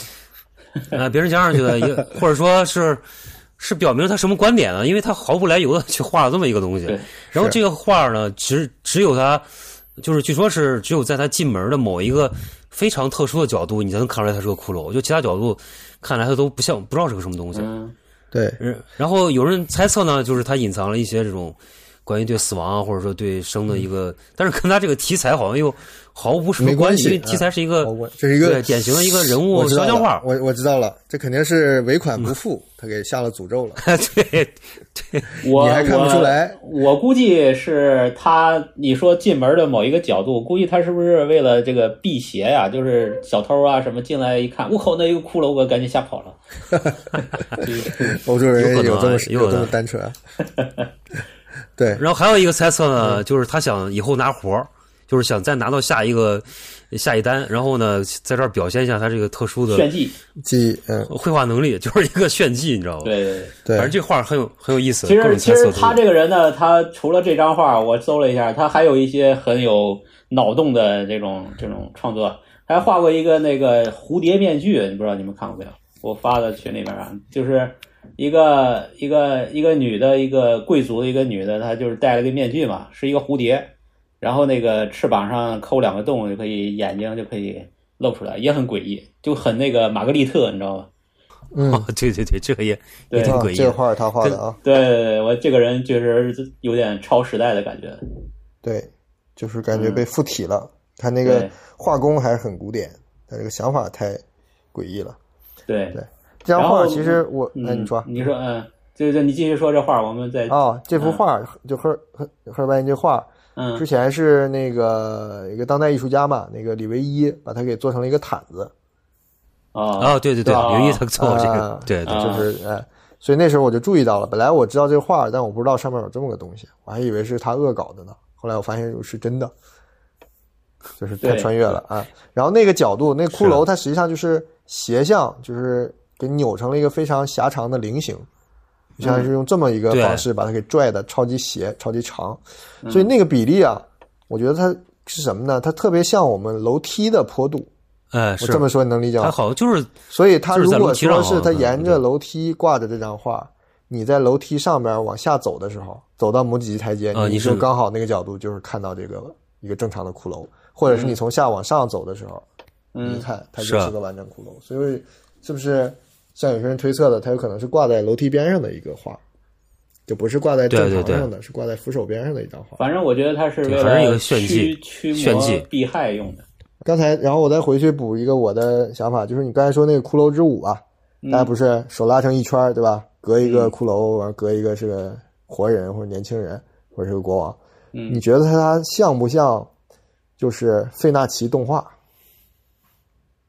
哦，就是你想象一下，你如果定在那个圈儿中间，你就盯着一个方向，是不是在你眼前一会儿是个死人，一会儿是个活人，一会儿是死人，一会儿是那不活人就是风月宝剑嘛？对啊？我觉得就是一个费纳奇的早期版，呃，风月贝纳奇，风月费纳奇。哎，嗯，对，这就把宗教容纳在一个装置里了，所以这是嗯地球上最早的装置艺术设计图。对，就是你哎这你要是是是是沿着这幅画从这边往那边跑，然后扭头哎看，你转就轮看了一个看了一个动画片儿，对你去转轮也可以。对对，对，这然后个嗯最后再补一个点啊，就说到这个转圈儿跳死亡之舞，以及这个它的背景嘛，刚才讲什么这个十字军东征后期啊，黑死病横行的欧洲啊，嗯这些事儿完完全全就是伯格曼那个电影《第七封印》。啊，首先，他讲的就是死的事情嘛，对，然后它最后的结尾就是里边那几个主角也好，配角也好，手拉手在一个很远的天际线上，就是一边嗯跳着舞、一边就消失了。呃哦，，那他们就是估计也都死于这个这个瘟疫了嘛，就嗯都是、也就是一个死亡之舞结尾了。就是这个嗯电影，嗯，嗯，我继续补充啊，就是、嗯呃，说到音乐呢，这个《骷髅之舞》呢，这个这个《死亡之舞》是一个名曲，就是呃，那个甚至波德莱尔还有那个卡扎利斯都在这个曲子上谱出词，然后李斯特就是和那个圣桑都为他做过音乐，做过交响曲，这个是一个很很著名的一个一个典故。然后同时呢，就是我因为我听其他的那个新民谣，就是中世纪民谣里边还有一个跟这有关的一个曲子叫叫《死之舞》，嗯，这大个家看到不是一个词，不是一个词源啊。那个呃，这个前面我们说的这个“死亡之舞”呢，它是从那个法语和德语那边传出来的，是叫达斯什么 macabre，呃，反正就是这么一个词。然后那个我查到一个，还有一个民谣也叫“死之舞”，这个“死之舞”呢，它是呃意大利的一个民间舞曲。就是源于意大利的，它叫这个 sartarello，就是这么一个词。然后它也是从十四世纪开始出现的，然后它是以这个跳跃为著名的，就是这个词根是跳跃，所以说它是很欢快的。那么这个这个曲子呢，其实呃也有很多的版本演绎，就是最著名的是那个《带带看 dance》的，就是一个那个 Dark Wave 一个天团吧，然后他们的一个专辑里边的，就是有这个音乐，然后被国内的我们著名的那个民谣团体叫野孩子，对野孩子也被这个拿来也是演绎过一番民谣版，然后还有一些其他的著名的那个中世纪民谣的音乐音乐人都演绎过这个这个另外这个版本的这个四支舞。对，就这个也是可以提到的，就是在音乐方面还有这么一个另外一个这样的一个呃一个源源头。然后说到这个《呆呆看 dance》呢，这个名字又很又很切题。跟这个切合在一块儿了。对对对，这个《呆呆看 dance》是一个这个澳大利亚的一个一个音乐团体，也是一个天团。他从八四年呃做了一段就是类似于新古典的新算是 New Age 吧，New Age，然后、呃采集这种黑人音乐，采集民间音乐，然后加上一些这种呃暗黑的这种这种成分啊、一一举成名。而且他创立了一个大的流派，就是 Dark Wave。然后那个嗯他的名字就是死、死之舞，死能死能舞，死能跳嘛，对吧？Dead Can Dance，对，对，人要巡演了又，对又啊，他快巡演马上要了在北美巡演了，看不了了。然后我查了一下他这名字的一个由来啊，他这个名字由来是是源于一幅画儿，就是他的那个第一张专辑的封面儿。第一张专辑封面儿是一个新几内亚的一个土著的一个面具，然后这个面具呢，哦就是也是跟祭祀有关的，也是一个类似于一个骷髅的一个东西。然后就是他们名字从这儿来的，所以说也跟这个呃有关系。反正大概我补充了这些。哎，我补一个，我那个发现一个小小小趣闻啊，嗯就是这个卡米尔圣桑不是写了那个《死亡之舞》那个谱那个那个曲嘛，然后他他在 YouTube 上就是有这个曲子的完整版，然后这个有一个回复挺有意思，就是他回复里边儿，因为他这个歌曲里边儿他用了很多，就是他一开始是用了一个就是呃 D 的一个音，然后用了十二次，它表现了一个午夜钟声嘛。然后后面其实它有点儿有点儿诡异的，有点儿那种阴森的气氛在里边儿。就是以前人很多人说是这个曲子听了以后让人感觉挺恐怖的，但是其实你要真听呢，它其实挺就是挺好听的，挺优美其的实。哎，挺优美的。然后你去看那个 YouTube 上那个这个曲子，你要去搜的话，你就看它有一个回复是说，就是当年这些人呢听了之后是让人引起焦虑或者紧张的，但是今天呢你听了以后呢，反而它给你相反的作用，对就是一个非常轻松的，然后你感觉就舒缓的这样一种气氛。其实我觉得这跟一开始颖儿说的那种反符号化有有点儿就是有点儿那个相呼应的意思，就是原来就有一种这个恐怖的或者说一种阴森的东西，它反而到现在变成一种舒缓的一种 一种东对，西就了，是这是这个普及了以后，变成那个二这个喜闻乐见了。对对对，嗯就变成这么一个，是不是他有一个跟一女好玩的儿对唱的那个？是吧？没有，他这个是纯嗯纯的器乐吧呃，交响曲是一个交响哦曲嗯哦哦，交响的哦交响，对对对，嗯就这个是有然后还很多的版本。嗯，对。然后那个施托林主那个我也补充一点儿，就是有很多，就是我去查一些资料的时候发现，他也有说这个两个是一个雌雄雌雄同体的这样一个、嗯一个概念。后来我又发了发现了很多，就是关于这个雌雄同体啊这块儿，我们其实也也也是一个新坑也是一个坑啊，新我们以坑哎后可以可以去对扒一扒哎以后， 就是挺以后可以挺有意思的。可以做一期。骷髅跳舞啊，这个到了不是这个二十世纪嘛，就迪士尼开始做过一个一九二九年做的那个动画片嘛，黑白的，嗯就是就是对骷髅跳舞的，还有奏乐啊，就很热闹，嗯确实挺好看。然后他二九年还有一个也出现了这个骷髅形象，就是也是迪士尼，它米老鼠系列里边有一个叫鬼屋的，呃，也是二九年的，嗯然后那里边也有很多骷髅在跟那个米老鼠的那个互动，也值得一看，也挺好看。我觉得迪士尼多说一句啊，就是它的这个早期的这个其实还是挺多元的，非常有呃，就是涉猎题材啊什么的，它整个的这个有恐怖的，有有搞笑的，有比较呃幻想的。呃，但是现在的迪士尼已经完全就 统一了，变成合家欢了，没有什么话头了。不敢有越界哦了。对对对，就是以前那个要，迪士尼多牛，迪士尼还跟达利合作动画片。哎，对，就是那个幻想曲是吧？对，以前叫叫命运吧，原原原名应该叫命运吧。对对他，他甚至还做过那种诡异的那种，就是呃，被称为什么都市传说的一个动画，是吧？哦，对，啊是啥那说说个好多人扒，对对，就是他那其实跟个骷髅。这舞有点相似，哎，对，就是那个米老鼠走路的姿势非常的诡异，就是整个的动画充满着一种不寒而栗的那种那种气氛。然后他那个，而且是个废片啊，就好像不全，就是被传为说是曾经迪士尼做过一个很灵异的一个一个动画片。对，这都是这个这个共济会阴谋。 行，咱们那个嗯，继续。宗教宗教差不多，然后咱们回到宗教的共生品，就是民俗嗯民间的这个反应啊，这还是它是正向符号化的阶段嘛。嗯所以我一下就，呃，就是就是就是，首先就是印象最深的就是墨西哥的骷髅文化，嗯，对吧？这个对你这是应该比我最们还有印象这，个曹老就师非常对的这曹老个师去他过们嗯，嗯我是去墨西哥过的亡灵节嘛，这个嗯就对我我都不用去查典故了。我觉得这个东西在他们这个，呃，就跟我们中国的什么京剧脸谱一样的，就骷髅这个形象，在他们的尤其这个亡灵节是，其实就是万圣节，就同一天，他们叫亡灵节啊。然后十一月的第几个礼拜几啊，忘了。然后就就就具体就说吧，这个亡灵节嘛，他们就是一个相当于纪念死人的节日，跟我们这个鬼节差不多吧？嗯嗯啊，它主要是纪念这个故故人，就是家人，就是家里的老人去世的那些故古人。然后呢，他们不是一个很恐怖的一个态度，而是一个狂欢。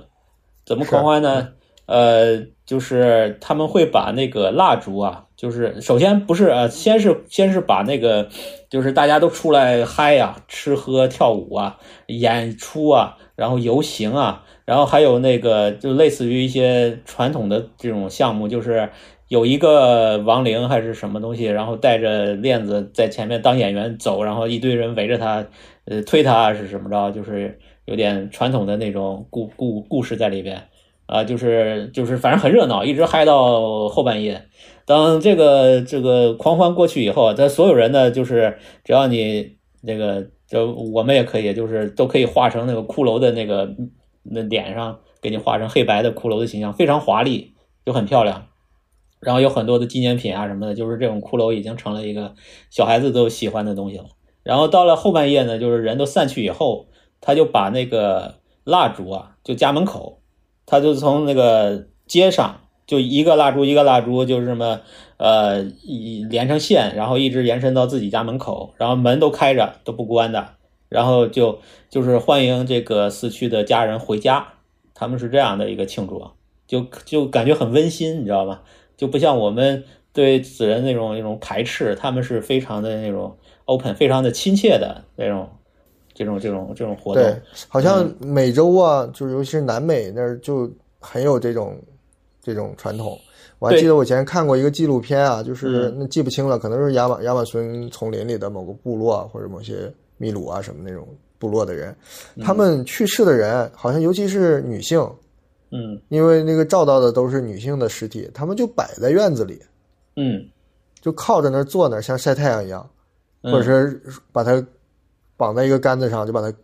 立在屋后那个墙边上。嗯然后呢，尸体就他们那儿大家比较干爽，就都风化了，就都是变成干尸了。然嗯后呢，他们的习俗就是每天就要聊天儿，就跟正常人似的。对对，然后还给梳头发、梳辫子，那对个对就对照到那个一个家里的老老年的女人坐那儿，一边跟记者聊天，一边就给一个尸体在那梳辫子，对还说对这对个某个亲戚啊，这个死了以后头发又长了好几 年。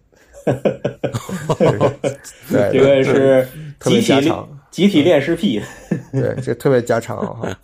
对对，他们还会把那个就是呃，就是呃就家里的人，然后弄了一个祭坛，然后啊就是铺好几层的那个台子上摆满香花香料，什么铺好几层什么台子台子孩子就是那呢个？台子孩子啊，我听着孩子孩子，我想 活人献祭，我的妈呀！没没 没，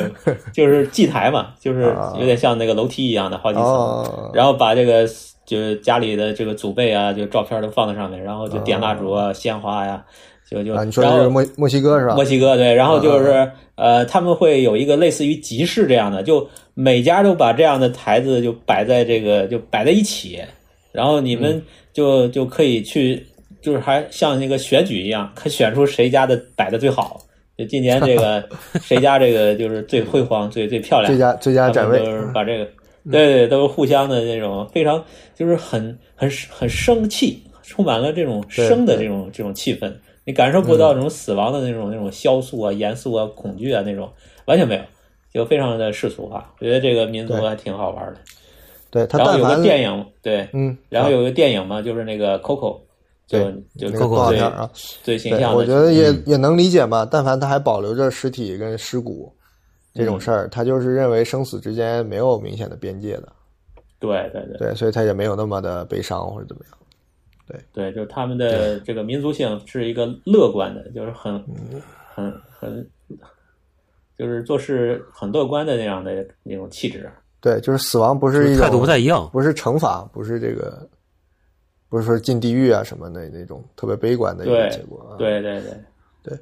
这个可能他们揭示了更远古的这个认识，可能更上古的文明就知道这件事情，告诉他们了，嗯，告诉了玛雅人，然后玛雅人说哎我还带带回来一个一啊个小纪念品，就是这么回事一个儿小骷髅。对，哎，说到玛雅人，一会儿还有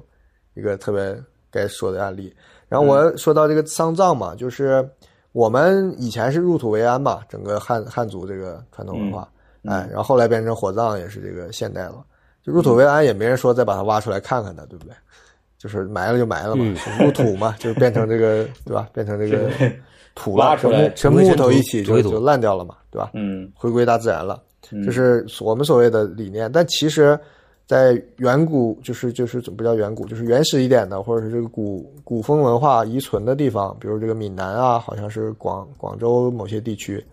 嗯它有一个叫洗骨的一个习俗，不知道你们听过没？就是哪个洗清啊清洗没有的啊洗，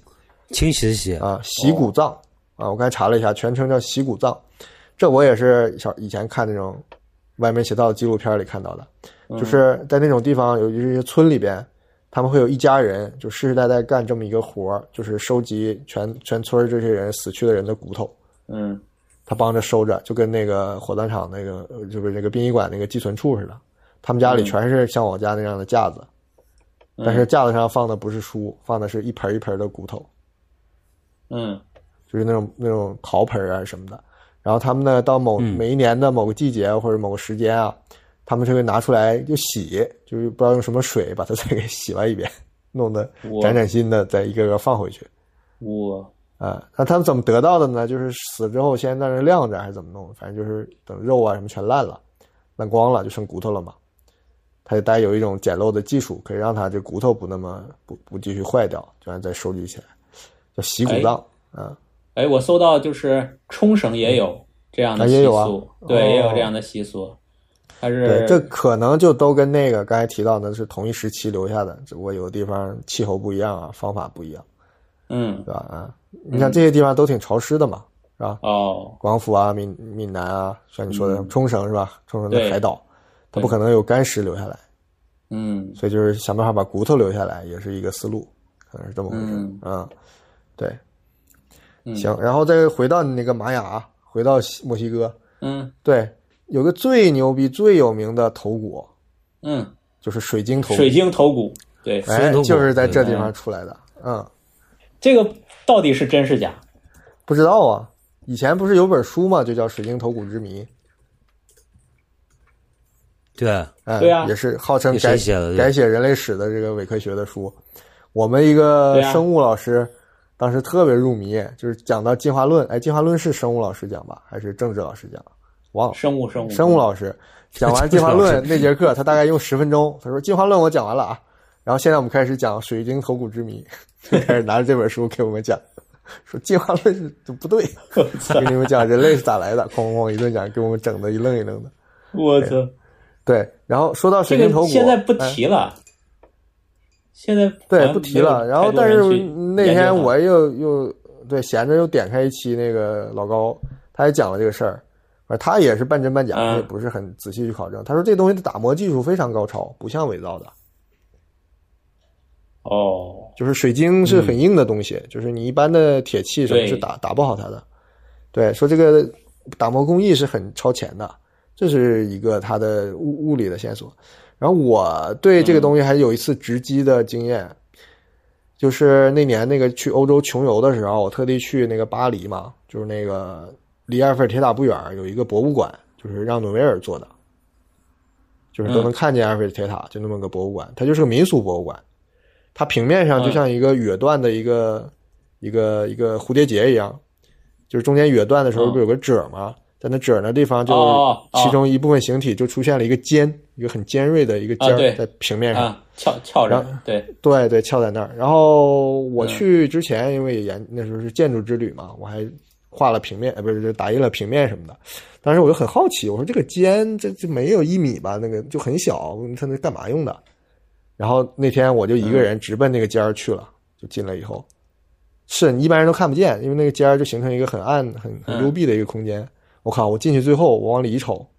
就是嗯一个水晶头骨，就是一个小水晶头骨放在哇那是吧个尖尖里，这是专门给他准备多的大展位。我操，你说能放在这样一个博物馆，放在埃菲尔铁塔边上这样一个尖尖里的一个水晶头骨，法国的人类学有多强大？它能是个路边的仿品吗？对吧？这个可见就是人类学上对这个东西还是至少很好奇、很尊重的。是啊，嗯，当回事儿，很当回事儿，啊、但是那人不敢没敢细看，一发现是这个东西，就直接就童年噩梦上身了，我赶紧就闪了， 就没王熙凤没说没敢细 看，对，万一一转身是王熙凤的裸照，看见吓人。呃，但我有点印象，呃，照片我还没找，我应该没拍照，但是我印象中它不是很很具象，不是就是那么写实那种医学头骨，它是抽象过的，有点像墨西哥那种头骨，哦它是有点浑圆、有点质朴的那种、那种、那种风格，那么个头骨。后来我查那个嗯哦别人网上放的，我也不知道是真的还是假的，有的就很写实，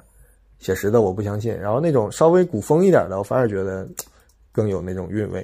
就是更神秘一点。你那个在法国应该不是王熙凤，应该是苏菲玛索，哎，是吧？嗯，啊，对 我要我要阿加尼，对，贝鲁奇，贝鲁奇也可以，哎都阿老加了，尼、从从意大利过来，哎，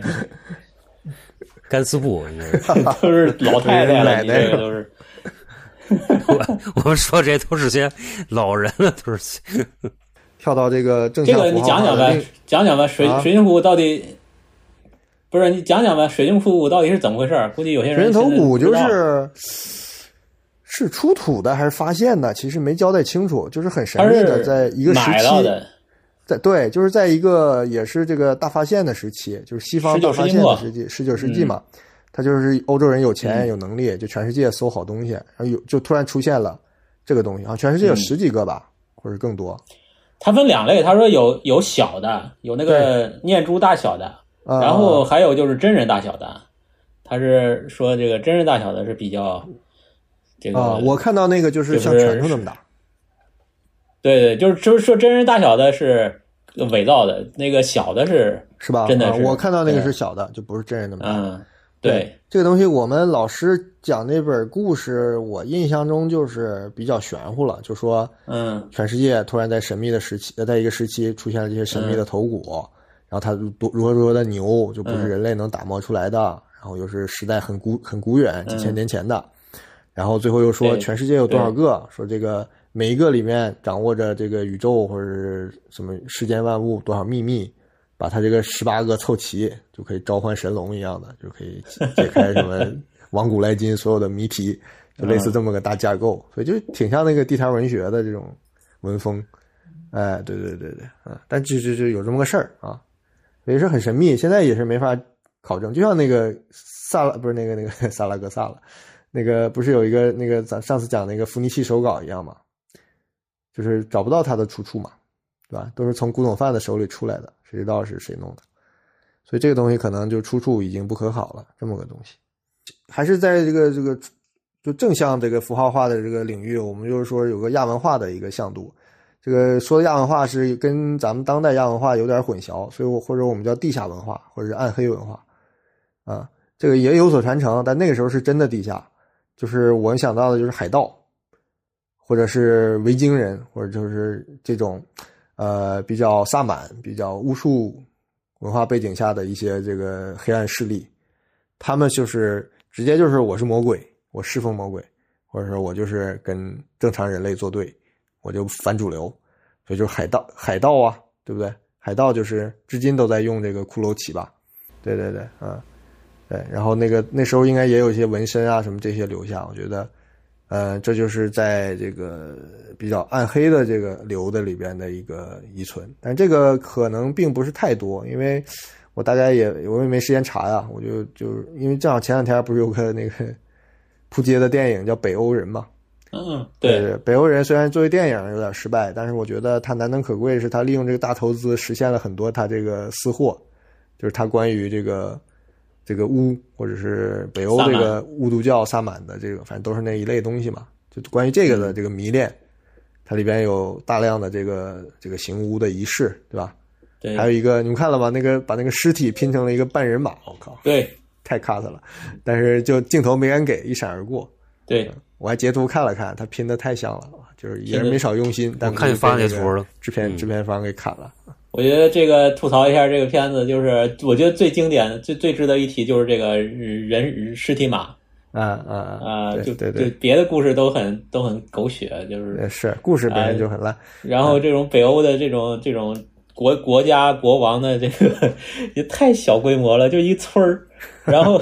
这个打仗就是就我觉得就是中国的那个村民械斗都比他们精彩了，就比哦好看了，就特别。他前后有点脱节，他前面那个战争还是挺挺那个魔兽争霸的，对吧？呃，前面有一点吧，就是感觉也是很寒碜的，就是几个啊是是草房子啊。就后来不是肯定缩减经费了，故事都改了嘛。他不是国王了，他是被发配到那儿，变成庄园主了，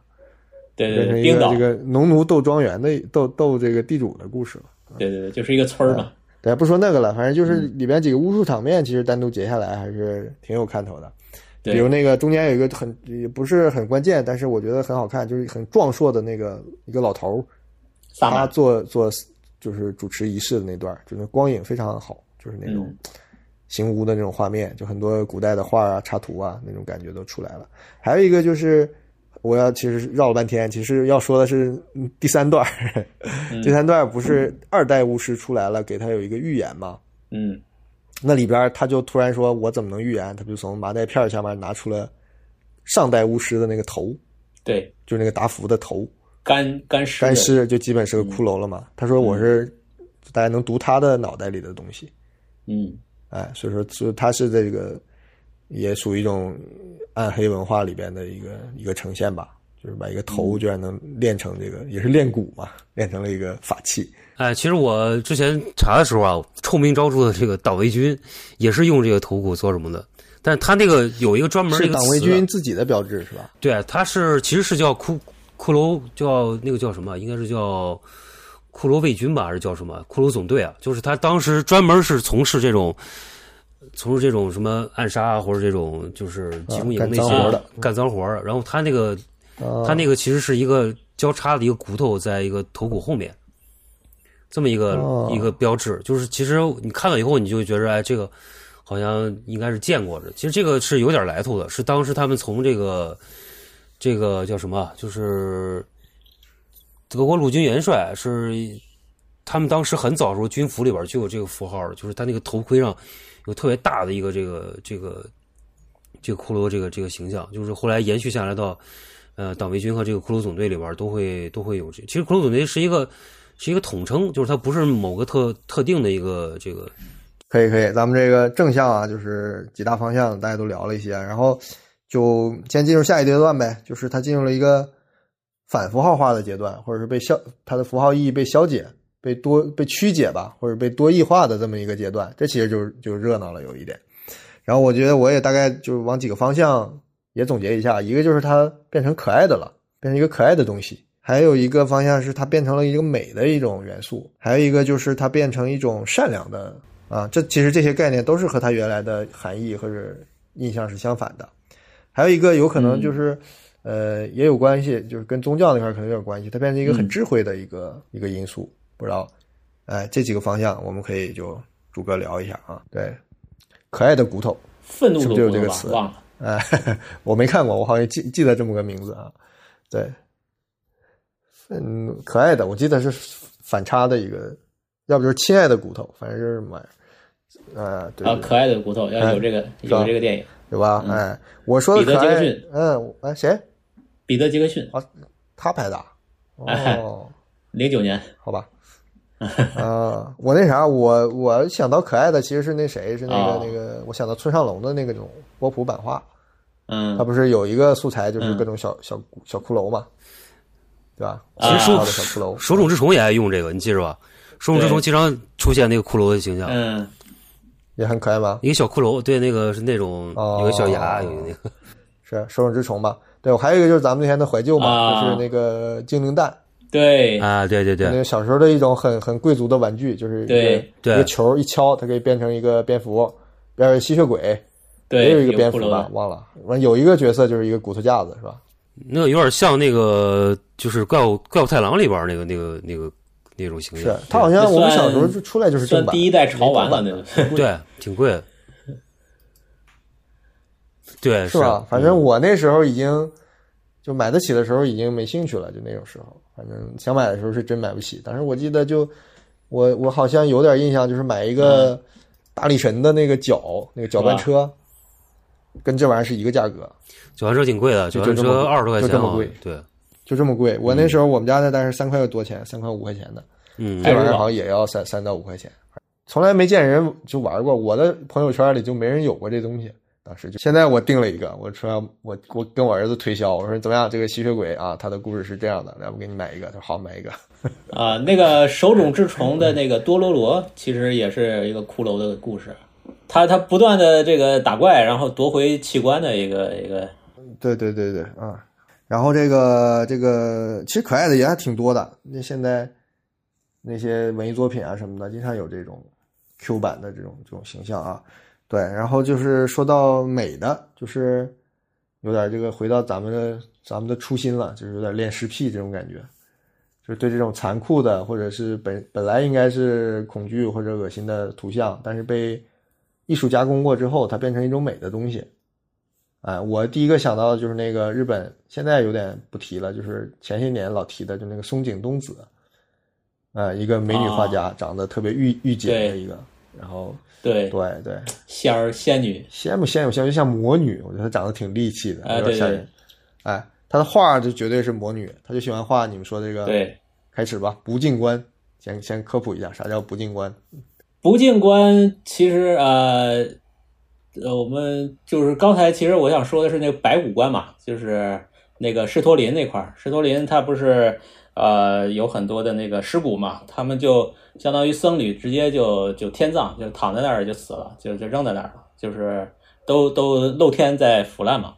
然后呢，就有了一个修行叫不净观。呃，什么叫不净？不是这个呃，就不干净的那个不净啊，不净观是是这个梵语。然后它是是是一种修行的一种方式，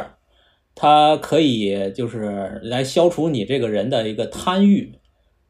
啊，就特别对于那些就是贪财，不是贪爱色身的，就是那个爱欲，对淫欲啊、爱欲啊，就是这个欲罢不能的这种这种人的，你要是修这个不净观，可能就有用。它是有几种，就是有修这个自身不净，就是看自己，然后那个你就是看你自己，你其实不是一个干净的身体，你洗干净也不是干净的，你是呃，你吃的东西是是污浊的，然后你身上会分泌那些什么尿液呀、汗液呀，反正总是脏东西，然后你身体会这个死掉以后就会变成各种的这种腐烂的状态，这个就是观自身不净，还有观他身不净。观他人不净呢，就是说你要到那个林子里去看看那尸体的变化、腐败分解的过程，然后你就修行的时候你就想那个尸体的那些变化过程，这叫观他身不净。然后还有就是这个种子不净，就是你这个人啊不是一个干净的一个来源，你是有很多的业报这个成因，就是你这个你上辈的子你的来源上是辈因子没为干好事儿是对，是你前世的一些业。业力造成的一个一个一个种子，然后你的这个这个这是因，然后你的种子呢就是父母的业力产生了精血精这个受精卵嘛，嗯嗯嗯然后就成为种子，就成为你你其实你的出身就不是干净的，嗯然后你你住的你这个你这个受精卵，你这个在娘胎里边，你其实也不是干净的。嗯我昨天跟人吃饭聊天才知道，就是那羊水啊，它是是是很脏的。 很脏的，我才知道。对啊， 就是它是小孩儿的那尿啊、粪啊，它都排在这里边，就是非常脏的。就是你处处的这个环境也不是干净的，然后你这个自己你身上也不干净，有唾液，有什么你汗腺、九孔对吧，都会排泄。然后它就是这个这个这个，反正你这一辈子都不干净，你死了以后埋在土里被虫子吃，被这各种的这种腐败啊，就是你修这个东西，然后你就可以那个断你的这个爱欲、情欲、色欲，就断这个东西。这个是不净观，然后不净观里边呢，它又发展出一个叫这个、呃白骨观。白骨观就是观他者的时候，嗯就是不净观里边它有一个叫木原九相的这个就是九种就是尸体的变化，它有九张图嘛，九相图，九相图嗯啊然后这九相图里边的后半阶段，就是肉已经没了，就剩骨头的时候，然后就是白骨，然后你去修这个，它是佛教五门禅法之一啊，这还是挺厉害的一个一个，就是白骨观，通过对这个骨相的一个观想，也是断你这个贪爱执着，它是这个就是有一个白骨观，然后就就也是很有名，然后就说到这个就是里面就提到了这个九相图嘛，这个九相图就是这个呃墓园九相，就是这尸体的九个变化的这个过程。然后它有呃胀相，就是这个尸体啊开始膨胀。这个还有一个嗯，对，就叫巨人巨观人观，就是这个你的尸体你死了以后啊，你是充气，就是那个那个那个就发就是腐败就会有气体嘛，胀气，呃那个尸肠体，子里边然后你这那个种嗯尸体会变大，变大臃肿，然后叫胀相，然后第二项叫坏相，然后你这个胀了以后就开始爆了嘛，就爆裂以后就开始破了，这就是坏相。然后第三项是这个血图像，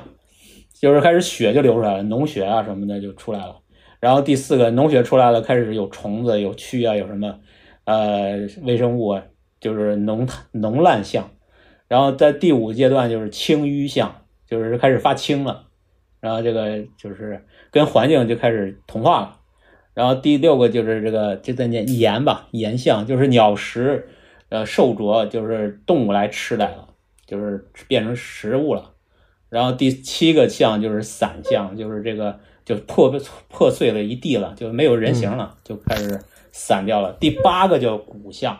骨相是第八相，就是皮肉就已经消失了，都吃光了，就剩骨头了。呃，这是第八相。然后第九项叫烧相，就是这个尸体就归于尘土了，已经看不到了，就是尘归尘土，骨头也散了是吧？是哪个烧啊？哎烧掉的烧吗？对，就是烧，就是火烧的烧，啊、烧火的烧，这个这个就是非常有名的一个出处，嗯九相观，然后五惨会啊、这个非常有名。然后这个呃，有一个叫谭林皇后九相观，谭林皇后九相观是这个叫就是日本的那个天皇嗯啊，叫嵯峨天皇，他的妻子叫谭林皇后，她非常信这个佛教。啊他信佛教以后，他就留下遗言说：“我死后不要葬我啊，我要经历这九项啊，你把我扔到荒野，然后让大家众人看看我死后的这个这个人生的寂哦灭啊，来体验这个住行无常的这个佛法。哦呃，他就干过这一哎件事儿，啊，这个是很有名的。对，然后嗯，就是这个我我就继续说了啊，我就由这个呢，其实我想到的是一个文学的一个呃推理的一个神作，就是那个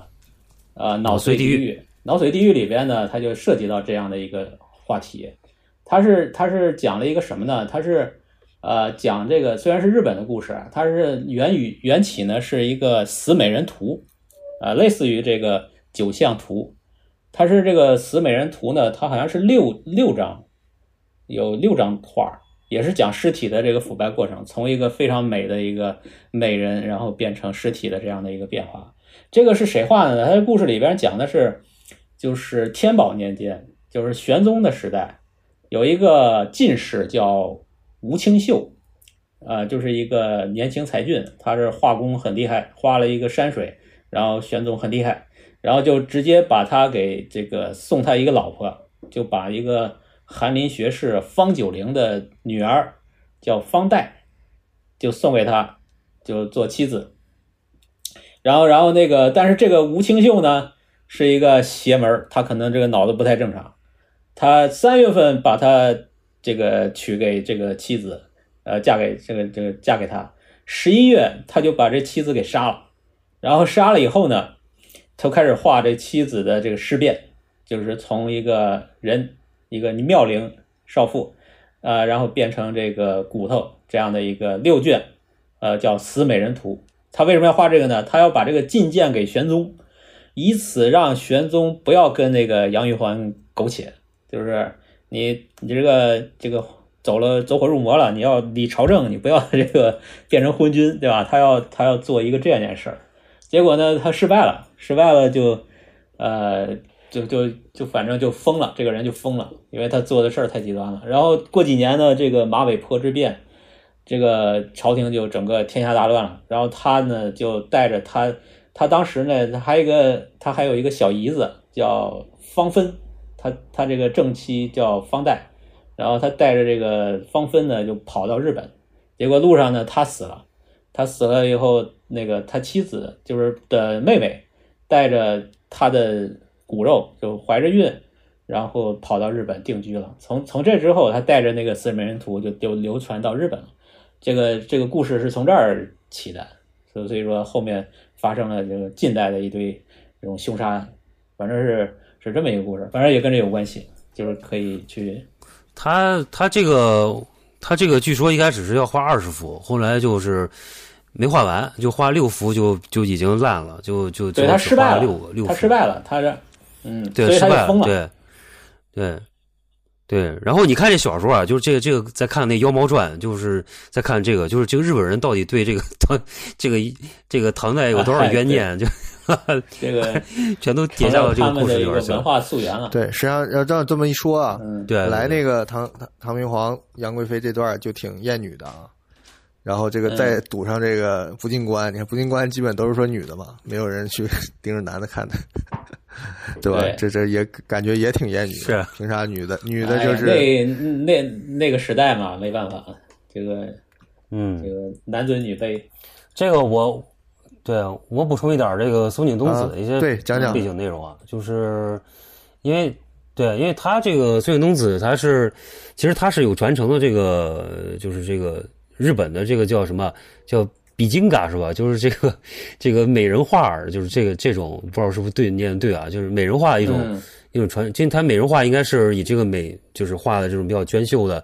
我估计类似于像中国这个这种工笔画法这种比较细腻的这种一种表现美女的这样一种图像为主的应该是。然后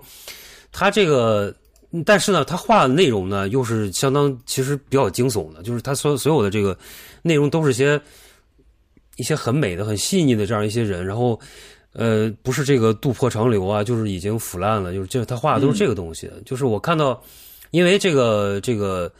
呃，就刚刚我们说的，包括这个就是脑髓地狱里边，他对这个这个九相图这个理解，都是以这个女性身体为主的嘛。就是他其实原来这个就是日本的这种解剖图，就是或者说像九相图这种画法是其实挺早就有了，就大概从那个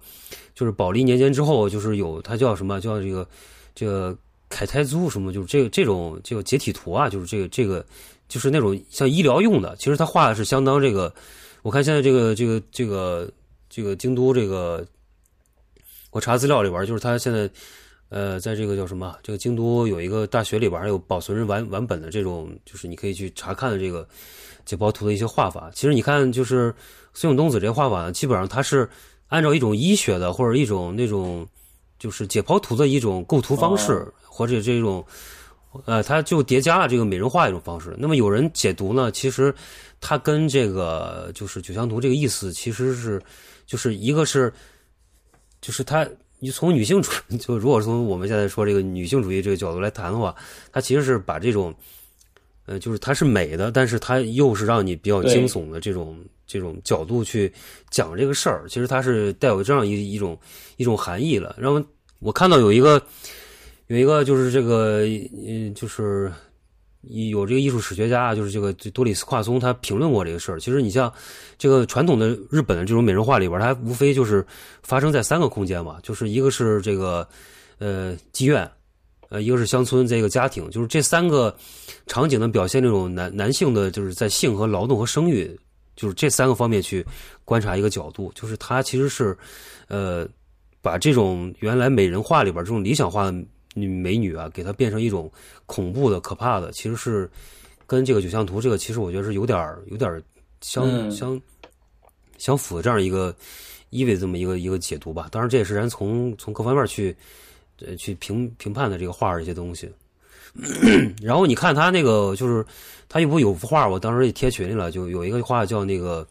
应该译过来叫“保持纯洁”吧，就是他画了一个女的，就是在一块一片那个水里边儿、花丛里边儿，然后其实身体是躺着那个，你觉得那个特特别像那个那个就是那个水中那个奥菲利亚，就是以前那个谁叫对，就是米莱斯画那个那个那个那特别有名的那幅画里边儿那个，其实是那个意象特别像，你看到吗？就是一个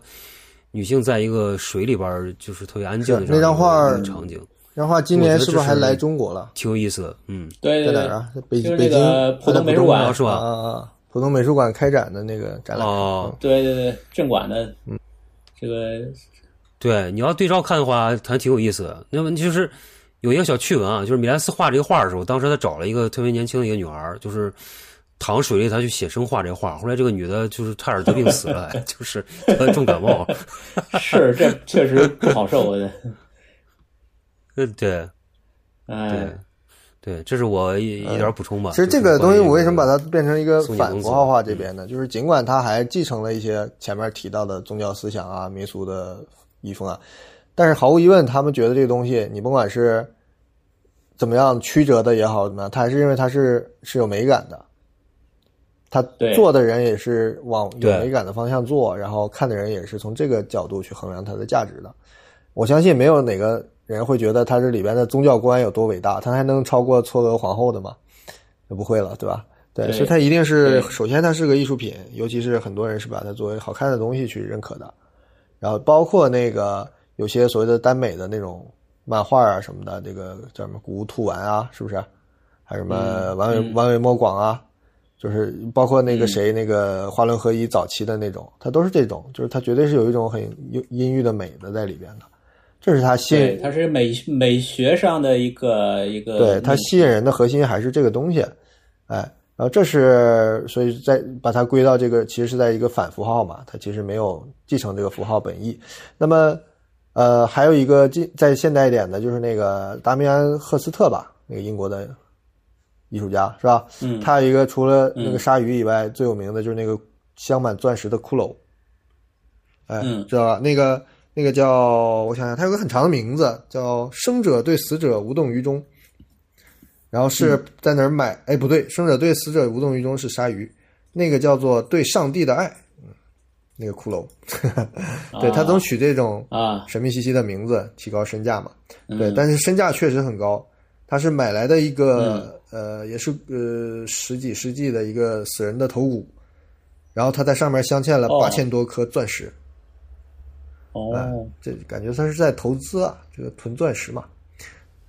对，就因为这八千多个钻石，这玩意儿是天价的东西，好像是这样的。对，刚才嗯是是是，对这个钻石绝本对身是就够值钱了作品。后来我查这个的时候，我还顺道一看，我靠，他在二零一八年到北京来，他展了一个叫做《永永恒》的一个系列作品，你猜是啥？嗯，就是尸体就是一堆水晶头是骨骷，髅是吧？我记着哦呦，呃欺负欺负我们读哦书少、是吧？他就参与这个制假贩假，感觉就是他把这个神秘学变成了他的作品。对，对嗯，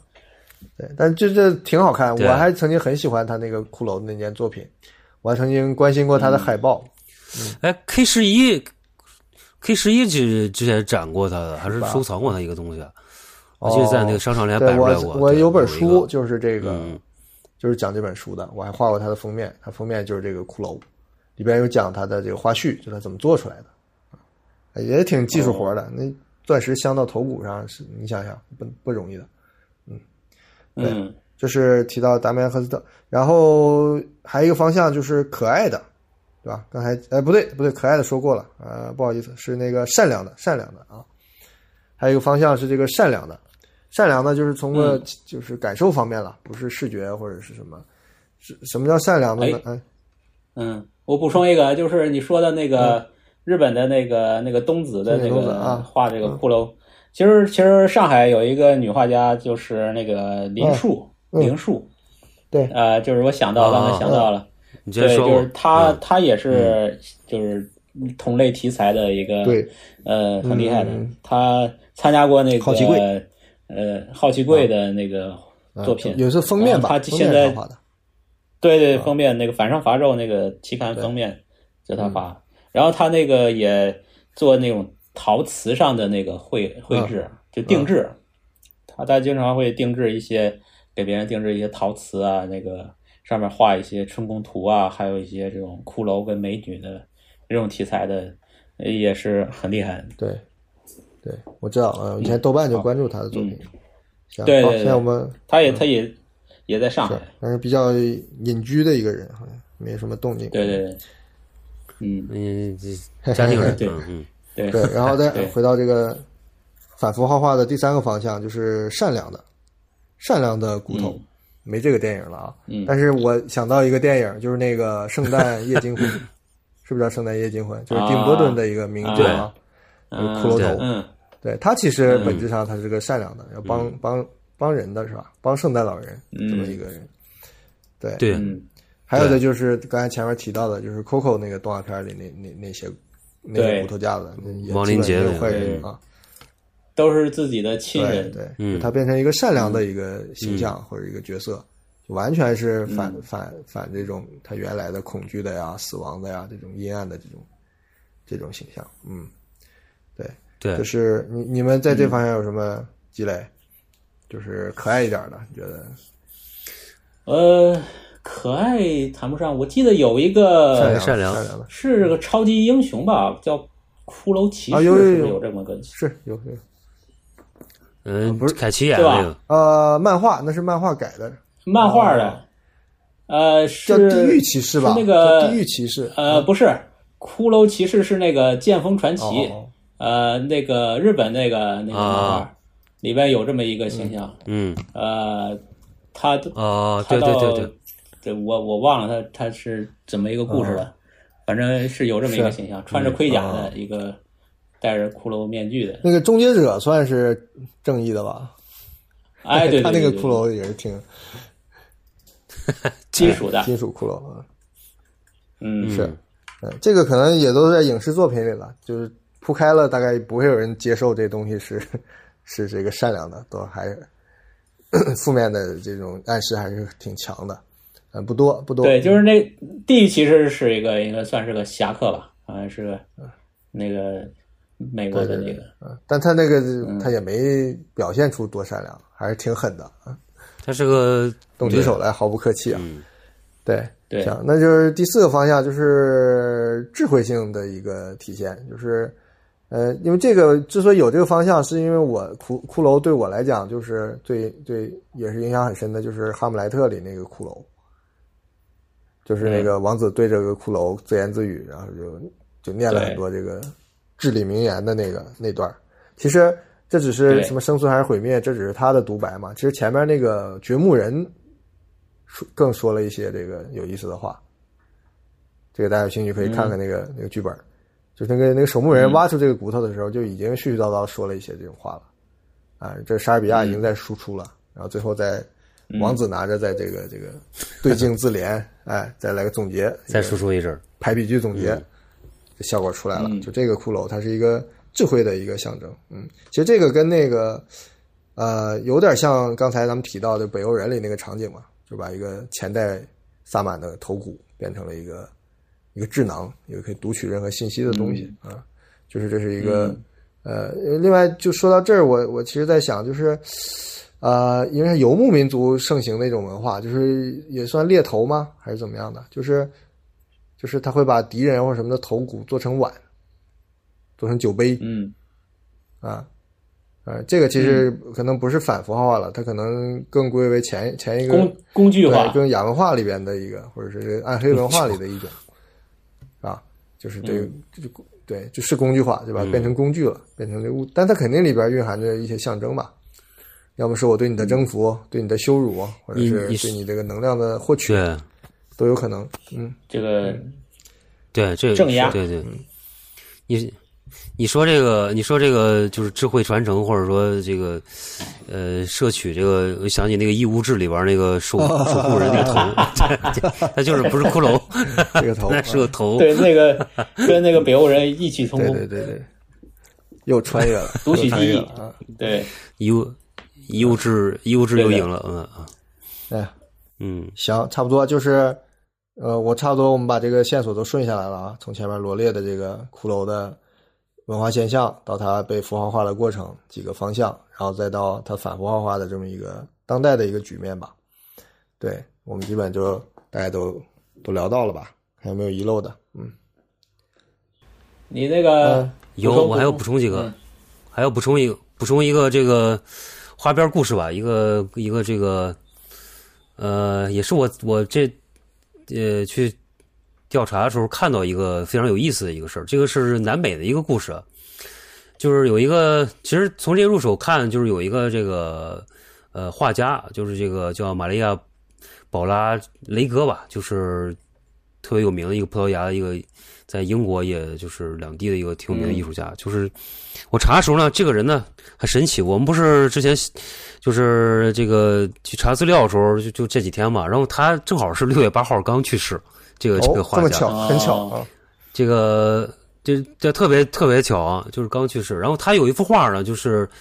画了一个什么呢？就是有一个这画，你从单纯从画面来看，是一个像一个骑士的一个一个一个国王一个人，然后他跪倒在一个一个这个穿着华丽的一个。一个女一个女性的一个身边的一个形象，然后这个女的呢，她是一个是一具白骨，就是一个骷髅，但是这个女的是受就是正在给他授授官，就是给他赋予这个王冠，这么一个画儿。后来我看这个画儿，其实还那边内容还是看起来挺诡异的，就是就是为什么会有这么一个一个情节。然后后来我去查这个内容，就发现其实是一个葡萄牙就特别有名的一个故事。他讲了一个什么东西呢？我大概讲一下，就是有一个这个，就这个一三四零年的时候，有一个这个叫佩德罗一世王子，就是他有一个他妻子的一个女伴儿，就是叫这个这个伊内斯，伊内斯就是他其实叫伊内斯德卡斯特罗，就是他爸爸是个西班牙贵族。然后后来这个这个国王就喜欢上这个这个这个伊内斯了，然后他就想娶她，然后但是这个这个他这个就现世的这个国王他就不同意，他就把这个伊内斯给给流放了。然后等到这个这个这个就是这个正主，就是这个佩德罗，就是他老婆不是去世了，这个伊内斯特回葡萄牙，然后他就跟这个佩德罗给呃生活在一起，然后就是他就后来有了四个孩子，就后来呢，这个这个这个就佩德罗这个父亲啊，就原来这个老国王，他就还是不太满意，他就把这个伊内斯给杀了，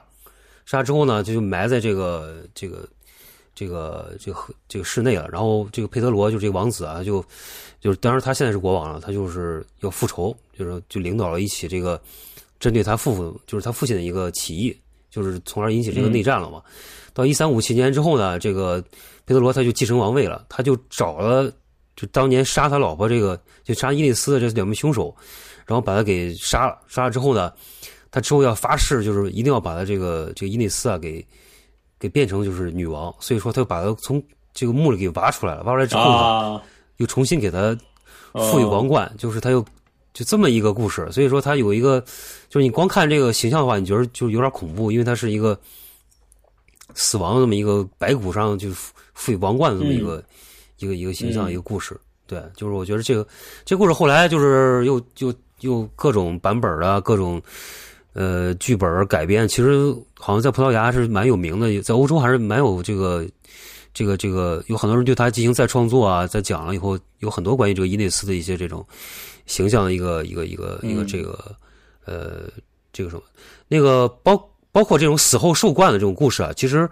呃那个曹老师，你记着那个《儿童法环》里边不是有一个是一个在死亡那个，就是挖出来以后，在那个王座上有一个骷髅，然后它是有一个一个一个冠一个那个兽那个一嗯个国王一个形象，那其实也是一个意大利的一个故事，就是死后受审的这种这种这种故事，也是跟这个就在视觉上就单看视觉上是挺相似的这啊么一个、一个一回事儿。 OK，嗯，那这个是我发现的一我个补充有意思的补充几个 啊，就是呃，这个骷髅的这个画作呀，我们先说个东方的啊，就是那嗯个南宋那个李松，就说是他的那个，就是那个哦我对们没聊，啊，骷骷叫髅这骷髅个换《骷髅幻骷戏髅图换》。戏图，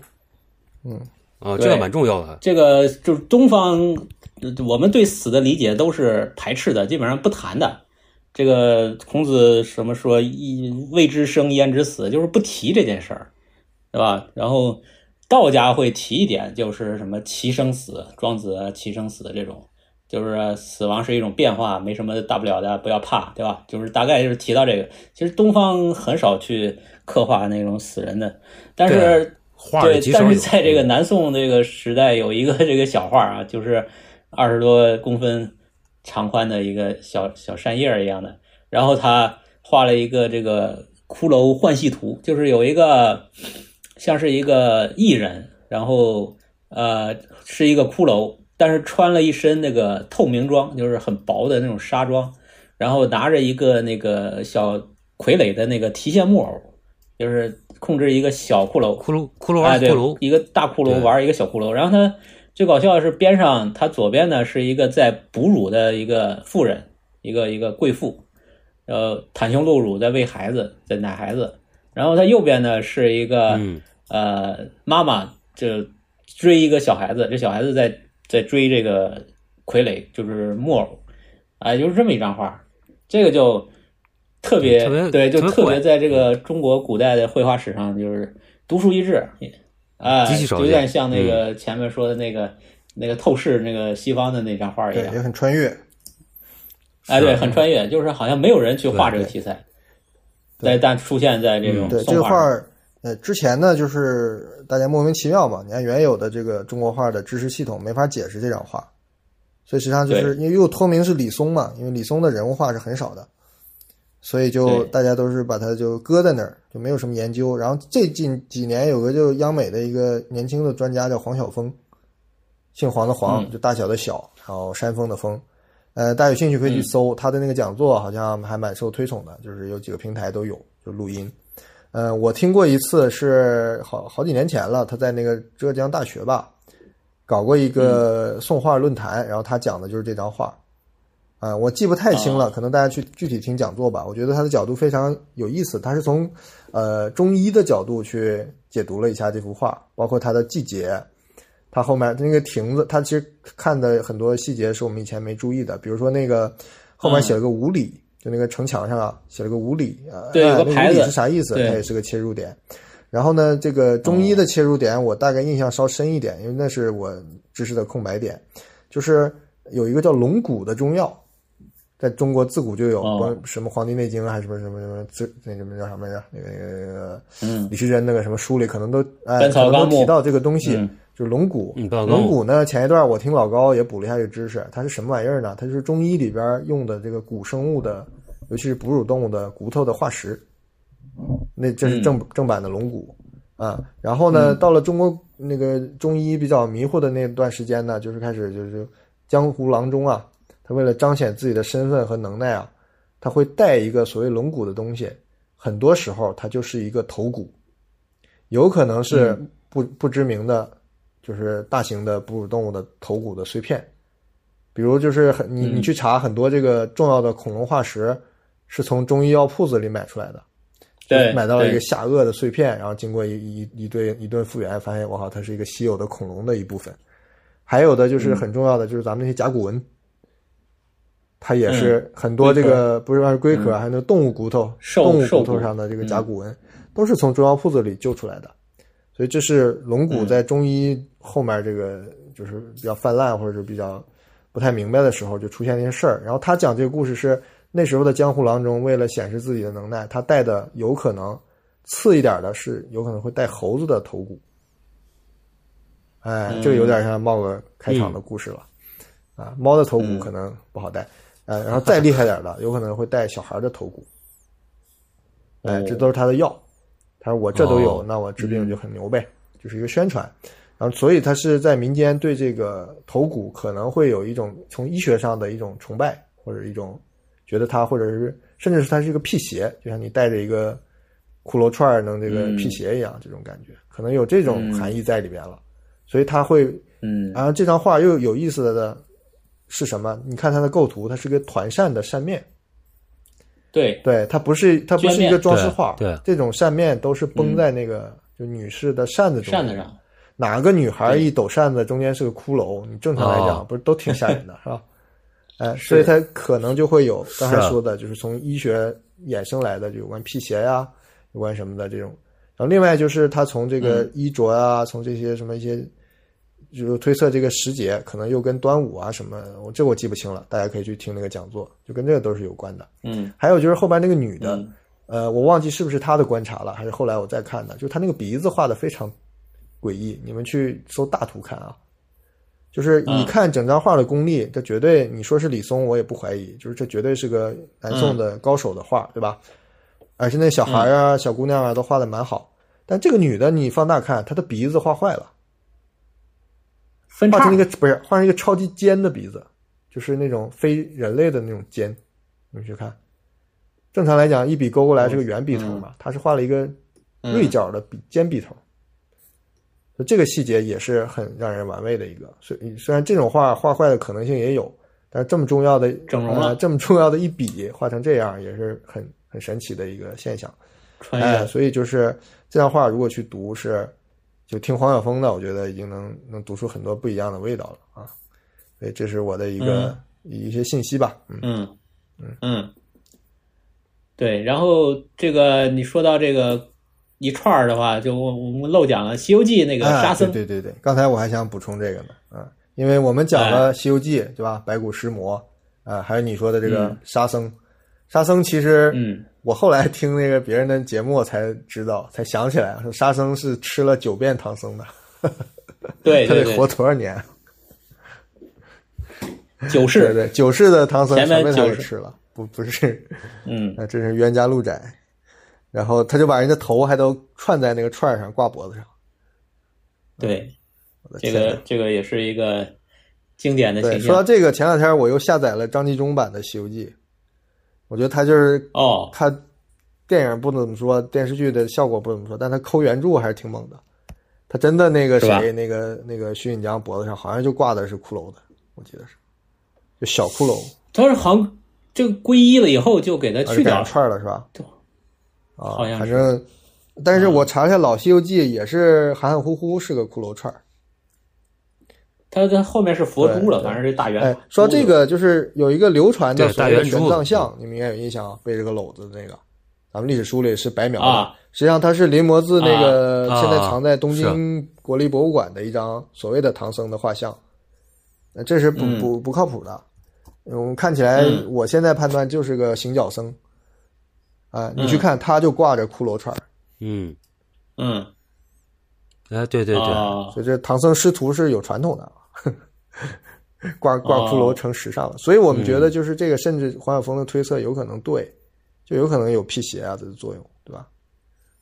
啊，我觉得哦是很很有可能。对对嗯对，确对，实然后这个既然嗯提到《西游记》了，我说嗯，中间我我我提了一个，我说这个横穿四大名著的配角就是骷髅头，对不对？嗯然后刚才这个《红楼梦》啊，对这个叫什么《风月宝鉴》已经有了，然后对《西游记》《西游记》字幕说了，这然曹后操也有哎，我觉得最难查的是那个，先说好查一点的就是水浒传《水浒传》，《我没啥印象，就骷髅有有这个作用，但是你只要一查，我靠，还真有。是哪段呢？是这个打完高唐州那个，他们去不是那个高唐州的县官把这个柴柴大官人关在地穴里了嘛？就有个深井，一嗯个废井。然后后来人家说这是李逵，你惹出的祸，你下去给我救他去。然后就拿一筐把李逵放下去了嘛。李逵在《水浒传》里不是很胆大嗯的、很不要命的一个人嘛？结果他一下去一摸，就摸出来一嗯哦个头骨。然 然后他可没没没有什么表嗯白，直接吓猫妈呀一声就跑回来了。然后后来又把他放下去，才把这个柴进救出来。哎，所以这个《水浒传》啊里最猛的是个骷髅，连李逵都怕。嗯 嗯，对， 这是《水浒》里的骷髅。然后后来三国，我想三国没有这种细节啊或者玄幻，它能有骷髅吗？后来一查，我去就扣题了。就三国里有一个著名的人物叫什么袁术是吧？啊，袁嗯术在曹操那个嗯跟刘备煮酒论英雄的时候，刘备就是谦虚嘛，说嗯呀这个是英雄，那个也是英雄，说这个袁术也是个英雄。然后曹操就说，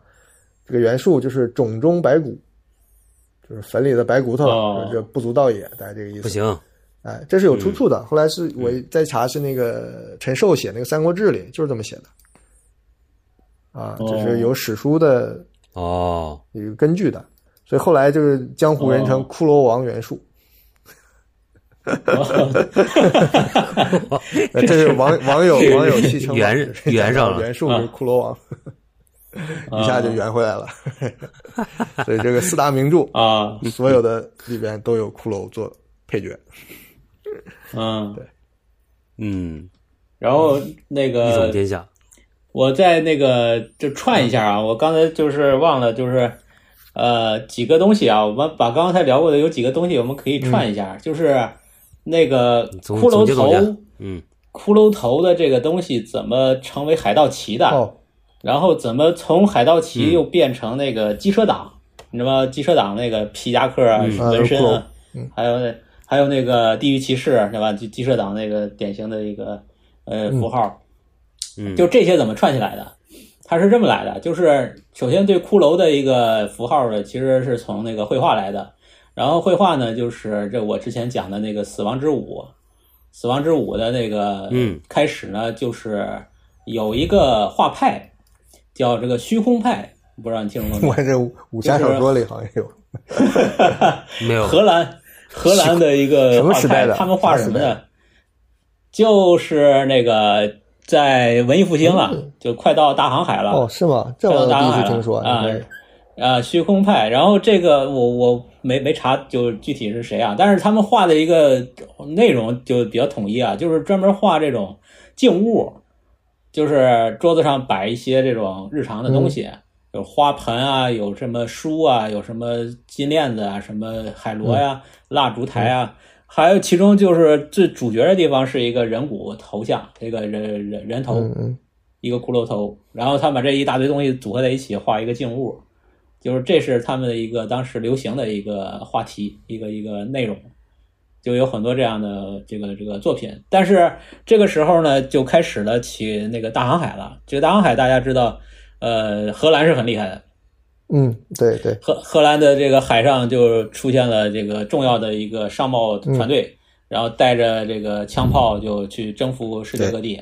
那这个时候开始呢，这个骷髅的这个虚空派的画作就开始出口，他们就卖给其他国家，所以说这些船上就会突突现这个呃，就骷髅的这些船员，他们没见过别的画嘛，他就天天送这个画，他就看多了这个画骷髅的这些画，后来呢，就索性对，哎是就的直接就呃，有的他那个就成海盗了嘛，索性就把这个这个画这个画就当成他们的旗子的内容了，就做出了一个骷髅旗啊，这就成了一个海盗的标志了。哦，然后呢，这个刚才说的那个亡灵节其实也有这个渊源，就是这个亡灵节其实是一个十六世纪之后出现的节嘛。这个这个其实是这个西班牙人他征服了这个阿兹特克，是带来了天主教和这个土著文化，是融合成了亡灵节。那么这些西班牙人其实有很多也是带着这骷髅旗子过来的，所以说可能亡灵节也跟这个海盗的这个文化也有渊源。它是一个等于是现代的一个产物，它是经过殖民文化洗礼过了，所以说呃也有这个渊源。嗯然后呢，这个海盗文化的这个骷髅就变成了一个就是大家都公认的一个危险的符号。那这个危险的符号后来慢慢的就用到了军事上，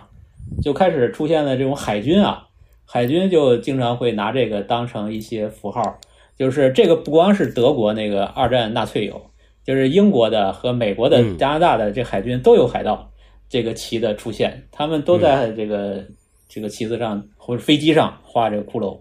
而且画的非常卡通，有点像迪士尼的那个早期的那个形象。就是我们知道海军上的那个，不是那个飞行员背上的那些那些那个徽标啊、就有很多啊是骷髅的形象就对出现了，就出现在海军、空军这些这些形象上。然后这个东西呢，这最还有一个事情就是他们二战啊，就打日本人，到东南亚，都是嗯在那个、呃太平洋那边去打日本人。打日本人，他们就有一个喜好，就是收集日本人头骨， 这个美国大兵，然后对他们就战利品，就跟那过去那个维京人一样，就是把 对他把这个日本人头骨收集起来就炫耀，甚至他们就带回国，成为就退伍以后啊，成了他们的收藏品，然后他们就成了这个一个这个渊源。然后这些退伍大兵啊，二战以后这退伍大兵就开始玩这个机车，就是飞车党有很多的这个 我操， 美国大兵，尤其是这对么于一个美国道航路空大兵的这个这个部队，就是退伍的军人，他们就开始改哈雷，就是就是这个体现他们当年的那个辉煌啊，就是就是有一个著名嗯的一个机车俱乐部叫地狱天使，然后这个他们就嗯大张旗鼓的把这个骷髅的印在身上，有就有的是印的那骷髅是带一个翅膀，就是他是海军嘛。这个嗯这个地狱天使的那标志就是一个骷髅带一个翅膀，海然后海海印军在背为上啥带翅膀？嗯不是空军呃吗？呃，空哦哦空军空说错了，军空军空军空军，对空军的，然后就渐 渐的这个东西就成了他们那个机车党的一个一个符号了，就他们把它做成那个纹身，做成那种衣服，啊然后做成那个那个那个那个那个戒指，啊就是戒指上一个骷髅雕的那个啊，就非常多这种符号，就慢慢的就深入他们的这种亚文化了。然后这个亚文化再印印到这这么回个车上，或者是那个箱子车上，然后最后就变成了那个嗯地狱骑士的那个那个一个一个英雄形象，对，是这么来的啊，嗯大概是这么一个哦这么回对事呃嗯我儿，还查了一下，我就是其实就是什么化学品危险那个符号，不就是个骷髅吗？哎海盗旗。对对啊对就是它成为一个禁忌的对一个警示。危险然后还符号嗯查到就是一些著名的画家嘛，都画过这种，像那个梵高，梵高有一幅画叫《一具燃着燃烧着香烟的骷髅》，就是一个骷骷髅抽着烟的，这梵高画过。然后那个就是另外一个就是那个那个那个叫什么？呃，吉尔查尔斯艾伦吉尔伯特，就是一切都是虚叫叫什么一切一切皆皆空空，啊，也对是一个女人，一个贵妇人对着镜子啊试错啊，然后其实远远看是个骷这是髅，空虚派的传人啊，他这个对对，然后达利不是把那个呃好多裸裸体女人堆堆在一起，堆出一啊个骷髅嘛，那是摄也影，有那也是一摄影。嗯，是哎，对对对，也有这样的形象，对，那个戴夫兰兰帕德那个专辑封面儿就是用那一个切皆一吉切尔伯皆特空那张对图，对对，他那个 Rachel 对戴 Active 夫那雷帕个那对对个专辑对封面就是那个，经典，对对对经典对行，这么一说就感觉嗯，现在这些五花八门的东西啊，都逃不出这些样儿。哎，是就都是在老祖宗定下来的调子里，反正你就变吧。哎对正着来，反正就是正着有脉来，络反吧着来，有反脉正就络是的这几下儿，嗯，哎嗯。怎么说就都得死。死但死能跳，嗯死能活，他这个就是总结一下，就是有一个词其实专门描写就是跟这个有关的艺术，就是那个呃，就拉丁语里边儿一个词啊，英文应该是叫什么啊叫呃 momentum mori 吧，就是这么一个词，它就表现了一个叫翻译过来应该是什么意思啊？应该是一个叫就是勿忘你终有一死，就是你你就是它就是就是这么一种呃死亡艺术的一个一个一个类型化的一个东西。然后这个 momentum 这个词你看熟吗？M E 呃 M 纪 E 念 N T O 这个词你对。这个词是那个记忆碎片那个，啊就是诺兰那个电影对那对个对嗯那个，就用这个词。对对对，它其实就是说让你记住的意思，就是记住这个这嗯个，就是终有一死这个事儿，就是就是这么一个东西。嗯，反正就是都得死。对，都会死，哎，嗯，提醒你一下，就是空这个叫什么？庄子说的那叫什么？呃，老老那那原话忘了，就是老使我生，夕使我死，就是活着就是劳碌，嗯，然后你休息就是死，就是大概这意思。哎，这这很像那 个太丧，那个那个记忆里边那个那个人嘛，躺在那儿睡觉就对吧死了。嗯对对对对对对，啊，对对对对，生时何必这个长眠？呃，这不是生时何必生亦何欢，死睡觉亦何哀。生生时何必睡觉？呃，死后自会长 眠。嗯，对，啊，好，行，哎， 这两天这个嗯，我们嗯生生啊死对死那的个事儿那个也是发生了好多。我们这个原原话是哎呃，庄子原话是“老我已生，昔我已死”。嗯，哦，就是中国对死的理解，我觉得庄子还是比较说的比较那到不主位嗯流吧。嘛，不正能量，不传播正能量，不提，嗯，好，祝大家这个好好好啊的活着，好好的死。嗯，好好活着，嗯，这个太沉重了，正面直面死好亡好，死的人没几个。 那天那个听听那个他们那个节目，我觉得有话，那小莫挺逗的。那个谁老高说，那个是特斯拉还是谁是郁郁而终，抑郁而终。然后那个啊小莫说：“啊难道还有人不抑郁而终吗？”叫什么笑笑着撒手人人寰，不就是庄子嘛？庄子哭泣，然后庄子的那个自己死，就是不抑郁而终嘛，对吧？只有庄子能做到。看透了，行，啊啊嗯